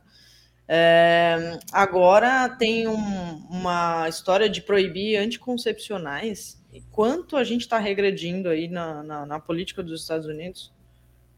Sim, então, Gisele, tem um movimento financiado pelos bilionários estadunidenses de chamar qualquer tentativa de avançar a luta para a igualdade das mulheres, igualdade dos negros e negras, indígenas, LGBT, como político identitário, como cultura woke. Então, está usado agora por alguns atores no quinta coluna da esquerda para minar movimentos históricos do classe operária na luta contra o capitalismo. Uh, obviamente tem um, um, problema com o jeito que os liberais usam político identitário para colocar em posição de poder mulheres, LGBT, negros ou negras que são da direita. A gente sabe isso, esse é o problema. Mas esse não delegitimiza a luta do, dos mulheres da classe operária, que são os principais atingidos pela proibição de aborto, porque os ricos podem voar para um outro estado e faz, voar para México ou qualquer outro lugar e faz um aborto. Os pobres que morrem por causa disso, né? E agora a gente vê como o fascismo avança. Enquanto uh, o emissora Fox uh, ridiculariza qualquer protesto, qualquer manifestação de movimentos das mulheres uh, como político identitário, eles estão querendo proibir até preservativo. Entendeu? Preservativo que está sendo usado desde a época do Império Romano ou antes. Sabe? Que a Igreja Católica só começa a falar contra preservativo 100 anos atrás, sei lá. É, dos primeiros 1800 anos da Igreja Católica, eles não falam nada contra preservativo. Agora, Suprema, fascista, evangélico-fascista, né? E da direita católica, essa aliança, está uh, avançando com o sucesso de derrubar o Roe versus Wade, com um projeto de uh, deixar os estados decidir se pode comprar ou não contraceptivos, anticoncepcionais. Entendeu? Está tentando proibir até o preservativo. Entendeu? E uh, o Congresso passou uma lei, um projeto de lei, passou uh, codificando em lei federal uh, a, proibi a proibição dos estados tomar essa decisão. Eles aprovou esse projeto de lei. Só que ele foi aprovado com apenas oito votos do Partido Republicano. Oito. Uh, o problema é que o Senado, o, o, o, os democratas dominam o Congresso. Eles têm maioria absoluta. Agora, no Senado é dividido 50-50, tem 100 senadores, e o vice-presidente pode quebrar empate, que é Kamala Harris. Só que tem dois ou três democratas que sempre votam no lado dos republicanos com todo, que são basicamente republicanos disfarçados como democrata.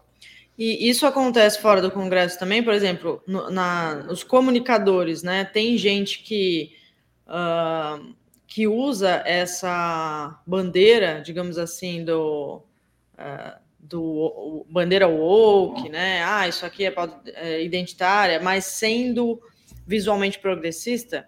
E aí eu trago até a, a, pergunta do Gilberto Cruvinel aqui, que é a do, sobre o Glenn Greenwald. Ele diz, Brian, o Glenn é um lobo da direita em pele de cordeiro, porque, porque você disse aqui que ele fica falando a Fox que a invasão do Capitólio foi uma manifestação que deu uma... Um, saiu um pouco do tom, né?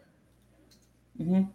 Uh, então, é, Glenn é um enigma, né? Todos nós gostamos muito de Glenn por causa do Vaza Jato. Não posso dizer que. E ele também falou contra a golpe contra Dilma. Ele foi o primeiro jornalista famoso, importante, de idioma inglês, que chamou 2016 um golpe. Né? Então, não posso dizer que Glenn é 100% ruim. Só que, tipo, politicamente, ele, ele é mais por libertaria, libertário, que é uma aula da, da outra direita que tem algumas convergências com a esquerda em questões do imperialismo, que eles são contra qualquer ato do imperialismo, principalmente porque custa dinheiro dos impostos, eles são super ultraliberais, né? E também eles têm convergência ideológica normalmente com a esquerda em algumas questões de direitos individuais. Né? Eles sempre apoiam, por exemplo, a legalização de maconha. E eles são um braço importante do Partido Republicano. Eu acho que você nunca vê ele falar nada a favor dos sindicatos, né? Ao contrário, ele já foi envolvido em alguns manobras defamando os sindicatos nos Estados Unidos e greves. Então, eu acho que ele é um libertário da, que é um tipo de direita que tem ultraliberal que tem convergência ideológica com a esquerda em alguns pontos, mas nesses em alguns nesses pontos do, por exemplo, sobre Bolsonaro agora. Ele apare, aparecendo no programa de Tucker Carlson, apresentando o Bolsonaro como vítima, vítima de censura. Uh, como ele é uma vítima, que ele não, ele não é a pessoa. Glenn não falou que Bolsonaro tentou eliminar o ensino de sociologia e filosofia nas universidades federais. Esse é, é um caso de censura super importante. É muito mais importante do que o direito do chefe absoluto do SUS fala para os seguidores ignorar as diretrizes do SUS durante a pandemia. Esse é abuso da autoridade. Esse não é, esse não é liberdade de expressão. Quando você é o presidente de um país falando isso. Então, é complicado, é complicado. Ele é, era um alinhado a gente, e eu acho que nessa época eleitoral ele não é. Uhum. Eu vi essa entrevista do Glenn para a Fox e é, realmente é bem questionável essa defesa irrefriável da, da liberdade de expressão, só que não é 100%, né? É o que você disse, é sempre escolhendo ali alguns episódios específicos. Legal, Brian, obrigada. Valeu pela conversa de hoje. Vou dar sequência aqui com o David Bacelar, da FUP. Tchau, Gisela. Valeu, um abraço. Vamos trazer aqui então o David, David da uh, FUP, Federação Única dos Petroleiros, vai falar um pouco aqui com a gente sobre as novidades da categoria, mas também um pouco do cenário nacional. David é um ótimo analista político de forma geral também. Tudo bem, David? Bom dia. Prazer estar aqui contigo de novo.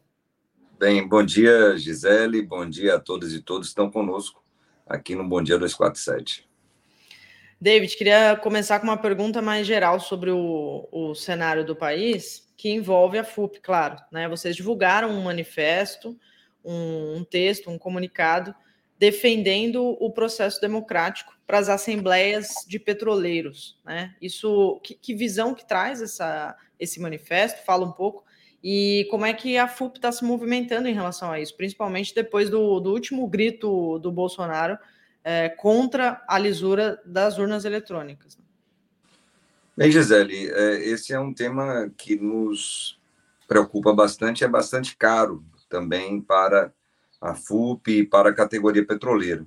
É, diante das ameaças que nós temos tido é, do atual presidente da República e de setores das Forças Armadas, principalmente do, do Exército, é, nós entendemos que é necessário, sim, uma mobilização social para evitar o que eles estão sinalizando.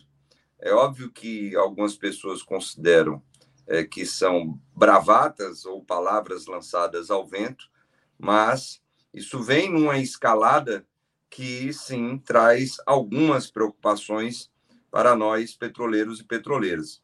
Diante disso, como você bem mencionou, nós na reunião do Conselho Deliberativo da Federação Única dos Petroleiros e Petroleiras, que reúne a direção da FUP, mas também representações de todos os nossos sindicatos filiados, nós decidimos lançar esse manifesto. Então, o manifesto ele está lançado. Quem quiser ter conhecimento, a gente pede até aos companheiros e companheiras que aqui estão conosco na comunidade 247 que possam estar lendo, divulgando esse manifesto, porque ele estará sendo também aprovado pela categoria nas assembleias de base, que nós estaremos realizando até o dia 31 de julho.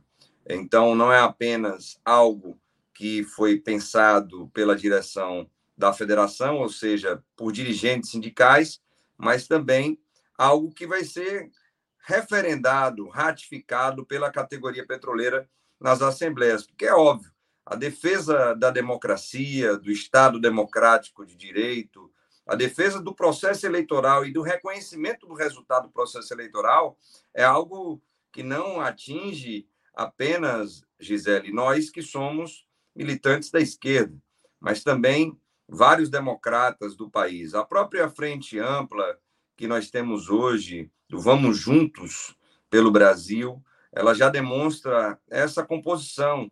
É a esquerda unida também com liberais democratas que entendem os riscos que nós estamos passando nesse momento, os riscos que a nossa democracia ela corre hoje. É, então precisamos barrar isso e barrar isso é defender a democracia, defender o processo eleitoral e que esse resultado ele seja respeitado. É, não foi à toa, Gisele. Nós temos visto aí diversas manifestações da sociedade civil organizada já são mais de 30 entidades e representações de classe que se manifestaram contra o descalabro do presidente da República perante embaixadores embaixatrizes de vários países. É inadmissível que ele ataque é, o Tribunal Superior Eleitoral, que ele ataque um processo eleitoral que é reconhecido em todo o mundo, inclusive a tão defendida é, democracia, que concordo com o que o Brian sempre traz de informações é, novas para nós, é, estão falando desse imperialismo norte-americano que se respalda numa pseudo-democracia, ele reconhece que sim, o processo eleitoral brasileiro é legítimo, é seguro e que precisa ser defendido. Então, gestos como esse não são à toa. Ele, óbvio, que fala para 30% é, dos seus fanáticos e lunáticos, mas estamos falando de 30% em que uma parcela desses estão armados e estão sendo orientados para fazerem o que ele sempre diz: é o discurso de ódio, é o discurso de descredenciamento das entidades e das instituições que ainda se sustentam no Estado brasileiro e que podem, esses é, fanáticos, lunáticos, fazerem algo, como aqui foi citado é, pelo companheiro Brian, é, que ocorreu lá nos Estados Unidos da América do Norte, que foi a invasão do Capitólio. Então, precisamos estar atentos, atentas a isso. É, essas movimentações não são à toa, elas não saem apenas do, da boca do Bolsonaro. Quem está acompanhando o que o Exército tem dito ao longo do tempo, principalmente com relação às eleições, tem também essa preocupação, e é óbvio que nós, petroleiros e petroleiras, não ficaremos calados diante disso. Nós estaremos aí em breve, Gisele, ainda na próxima semana, procurando o nosso presidente da CUT, o companheiro Sérgio Nobre, para nós fazermos esse debate junto às centrais sindicais brasileiras e também a, as frentes que nós temos hoje, a Frente Brasil Popular, a Frente Povo Sem Medo, para quem sabe, já agora, é, pós aí as convenções partidárias que ocorrerão já no final de julho, início de agosto, depende é, do partido, que nós tenhamos aí, enfim, grandes mobilizações de massa, de rua, em defesa da democracia. Eles não podem ficar pressionando a população dessa forma. Então, nós precisamos voltar às ruas para nós pressionarmos aí pela defesa do Estado Democrático de Direito e do processo eleitoral que se aproxima logo ali no dia 2 de outubro. Não, vamos combinar, né, David, que é, o, o que está sendo feito aqui no Brasil, esse roteiro, é uma Copa dos Estados Unidos, mas com, feita com muito mais antecedência, com muito mais organização e muito mais aviso. Né? Então a gente não pode dizer que não foi avisado. Nem as instituições brasileiras podem dizer que ah, a gente achou que no fim não ia dar nada, né? Porque está sendo avisado. Oficialmente, extraoficialmente, está aí. Eu deixei compartilhado na tela. Diga. É, só um detalhe, a questão é tão séria que o Faquinha ele teve uma manifestação imediata a respeito disso. E, por sinal, a mídia de extrema-direita, inclusive esse, essa excrescência que é o Alexandre Garcia, que, por sinal, não sei como, eu estou aqui em Feira de Santana, imagine só, a gente tem análise política do Alexandre Garcia aqui nas rádios, e ele concordando com o Bolsonaro, imagine só, e descredenciando o Faquin diante da ameaça que Bolsonaro fez ao Estado Democrático de Direito. Então, e muita então, gente ouve, né, David? É muito, é muito motorista. Você pega qualquer carro de aplicativo, assim, tá tocando Jovem Pan, é um negócio complicadíssimo, assim, as rádios têm muita influência, né, muito, muita penetração, né? Infelizmente. É por isso tem que estar atento e fazendo frente a isso. Então, manifestações populares de rua, para evitar que isso aconteça, são mais do que necessárias. Hoje tem reunião dos movimentos sociais para discutir isso. É, eu postei aqui no chat para quem quiser ler o manifesto e apoiar também. E, David, uma outra questão é sobre a categoria em si, né, as questões trabalhistas. Tem alguns estados que estão em estado de greve, ah, os petroleiros estão em estado de greve. E houve uma proposta que foi é, rejeitada, uma contraproposta foi rejeitada pela FUP nessa semana, na última terça-feira. Queria que você explicasse por que, que a FUP rejeitou a proposta da Petrobras, qual, quais eram as condições colocadas pela Petrobras e quais são os estados, quais são os próximos passos, dá um panorama para a gente desses estados de greve. Bem, Gisele, nós estamos numa campanha reivindicatória da categoria petroleira em âmbito nacional, não apenas no sistema Petrobras, mas também junto a diversas empresas que atuam no setor de petróleo e gás aqui no Brasil. Com relação ao sistema Petrobras, nós temos uma campanha reivindicatória que se subdivide em três eixos. O primeiro, da negociação coletiva para garantir direitos históricos dos petroleiros e petroleiras, um acordo coletivo de trabalho que é sempre farol para diversas categorias aqui no Brasil. Um segundo eixo, que é o da luta contra a privatização da Petrobras, e por conta exatamente disso, nós temos uma greve aprovada, não é nem um estado de greve, mas uma greve aprovada, para caso o governo federal venha apresentar um projeto de lei de privatização da Petrobras no Congresso Nacional através do Lira, nós iniciamos essa greve. E um terceiro eixo, que é o da campanha eleitoral em defesa da pré-candidatura do companheiro Luiz Inácio Lula da Silva. Isso foi aprovado na plenária nacional. Estamos, então, fazendo essa campanha reivindicatória, conduzindo-a a partir desses três eixos centrais. Então, no primeiro eixo, que trata justamente da negociação coletiva a respeito de direitos dos trabalhadores e trabalhadoras, nós já estamos numa segunda rodada de negociação com o RH do sistema Petrobras e, infelizmente, como era previsto no governo Bolsonaro, eles vêm tentando imprimir, impor uma série de retrocessos no acordo coletivo de trabalho que nós temos há décadas e que trouxe direitos históricos para a categoria petroleira.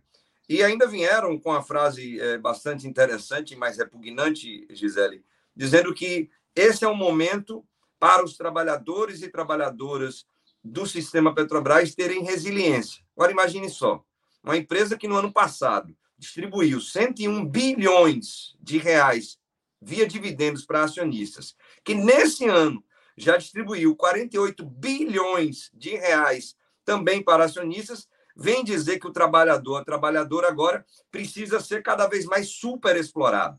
E olha que estamos falando de uma empresa intensiva em capital, que a nossa mais-valia, por sinal, gera lucros extraordinários.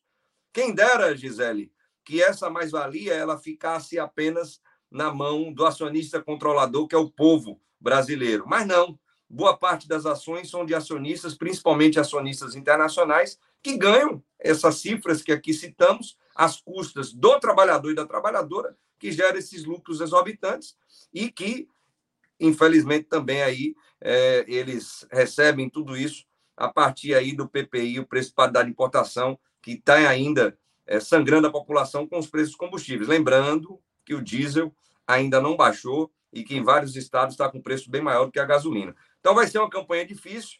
A gente aguarda é, uma realização de nova rodada de negociações, foi o que nós cobramos.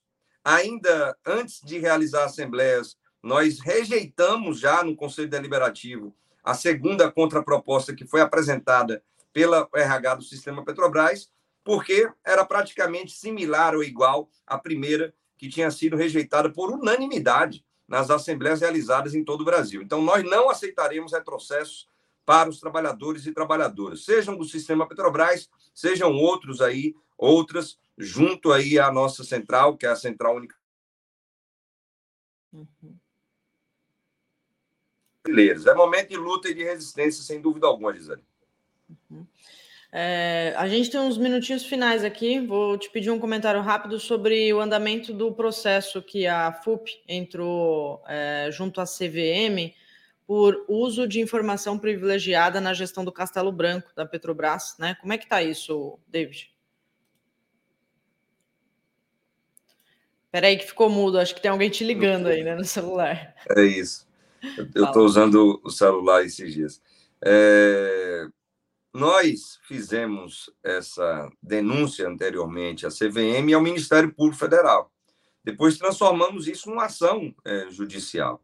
Inclusive, quem não se lembra aqui, o Cláudio Costa, que era o gerente executivo de recursos humanos da Petrobras, ele tinha sido demitido por causa disso. Nós temos informações de que pareceres internos da Petrobras, do próprio jurídico, indicavam a demissão por justa causa por ele ter cometido um crime. O insider trading aqui no Brasil é crime. Que troço é isso? É como você disse, se utilizar de informações privilegiadas para ganhar dinheiro na bolsa de valores. E o que está evidenciado na comissão interna que teve e fez investigações acerca desse tema é de que esse crime ele foi cometido, segundo as informações da própria Petrobras. Agora a gente lembra, Gisele, que ele não agiu sozinho nisso. O que já foi ventilado e que tem fortes indícios de participação e de outros atores é de assessoras ligadas diretamente ao presidente da Petrobras à época, o Roberto Castelo Branco. Então, nós temos aí cenas dos próximos capítulos que ainda virão, até porque a gente ficou ciente de que o governo atual, por conta é, de vender espaços na Petrobras, segurando o Centrão, lembrando que estão mudando o Conselho de Administração, já mudaram a presidência da Petrobras e querem mudar a diretoria.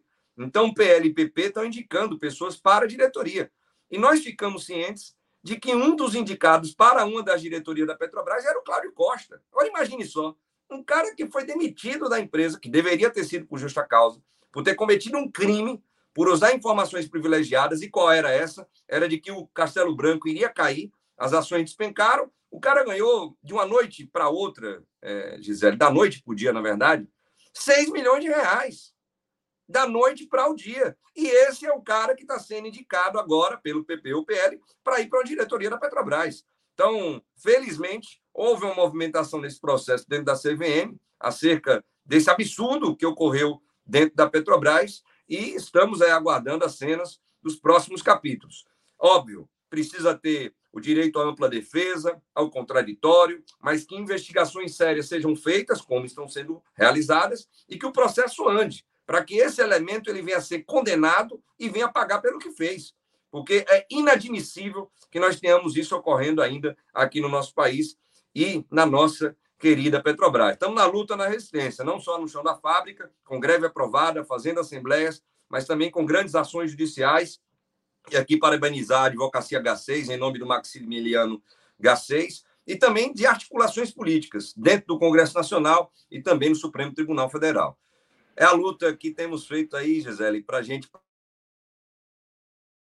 difícil, que é o ano de 2022, para ultrapassar esse mar turbulento e a gente voltar a ser feliz a partir de 2023. Com certeza. E ainda pedem resiliência para os trabalhadores da FUP, né, diante desse escândalo. David, obrigada, valeu pela sua participação aqui hoje. Até uma, uma próxima aqui no Bom Dia, quem sabe quando eu estiver aqui de novo. Um abraço. Eu que agradeço, Gisele, em nome da FUP. Agora estamos entrando na reunião com o nosso companheiro ex-ministro, chanceler Celso Amorim, para a gente entender melhor aqui a conjuntura e tomar decisões mais acuradas, né? tendo sempre uma atualização da conjuntura nacional. São dirigentes da FUP, presidentes dos nossos sindicatos, que estarão debatendo com ele esse tema, né, da possibilidade de golpe engendrada aí pelo Bolsonaro e pelas Forças Armadas. Muito obrigado, bom final de semana, Gisele, e um beijo Excelente. no coração de todos e todas. Boa reunião aí para vocês. Abraço.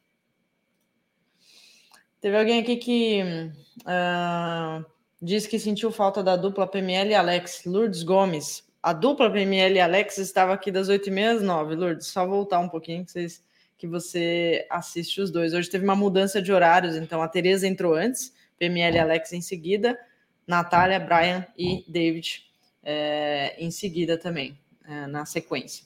Uh, Neuza Oliveira diz aqui: Gisele pede para o Atush, que está em Maricá, terra do Cocoá, para entrevistá-lo e demais moradores. Precisamos saber a visão dele por ele próprio. Obrigada. Legal. Quem sabe o Léo não faz uma entrevista lá com o Quaquá.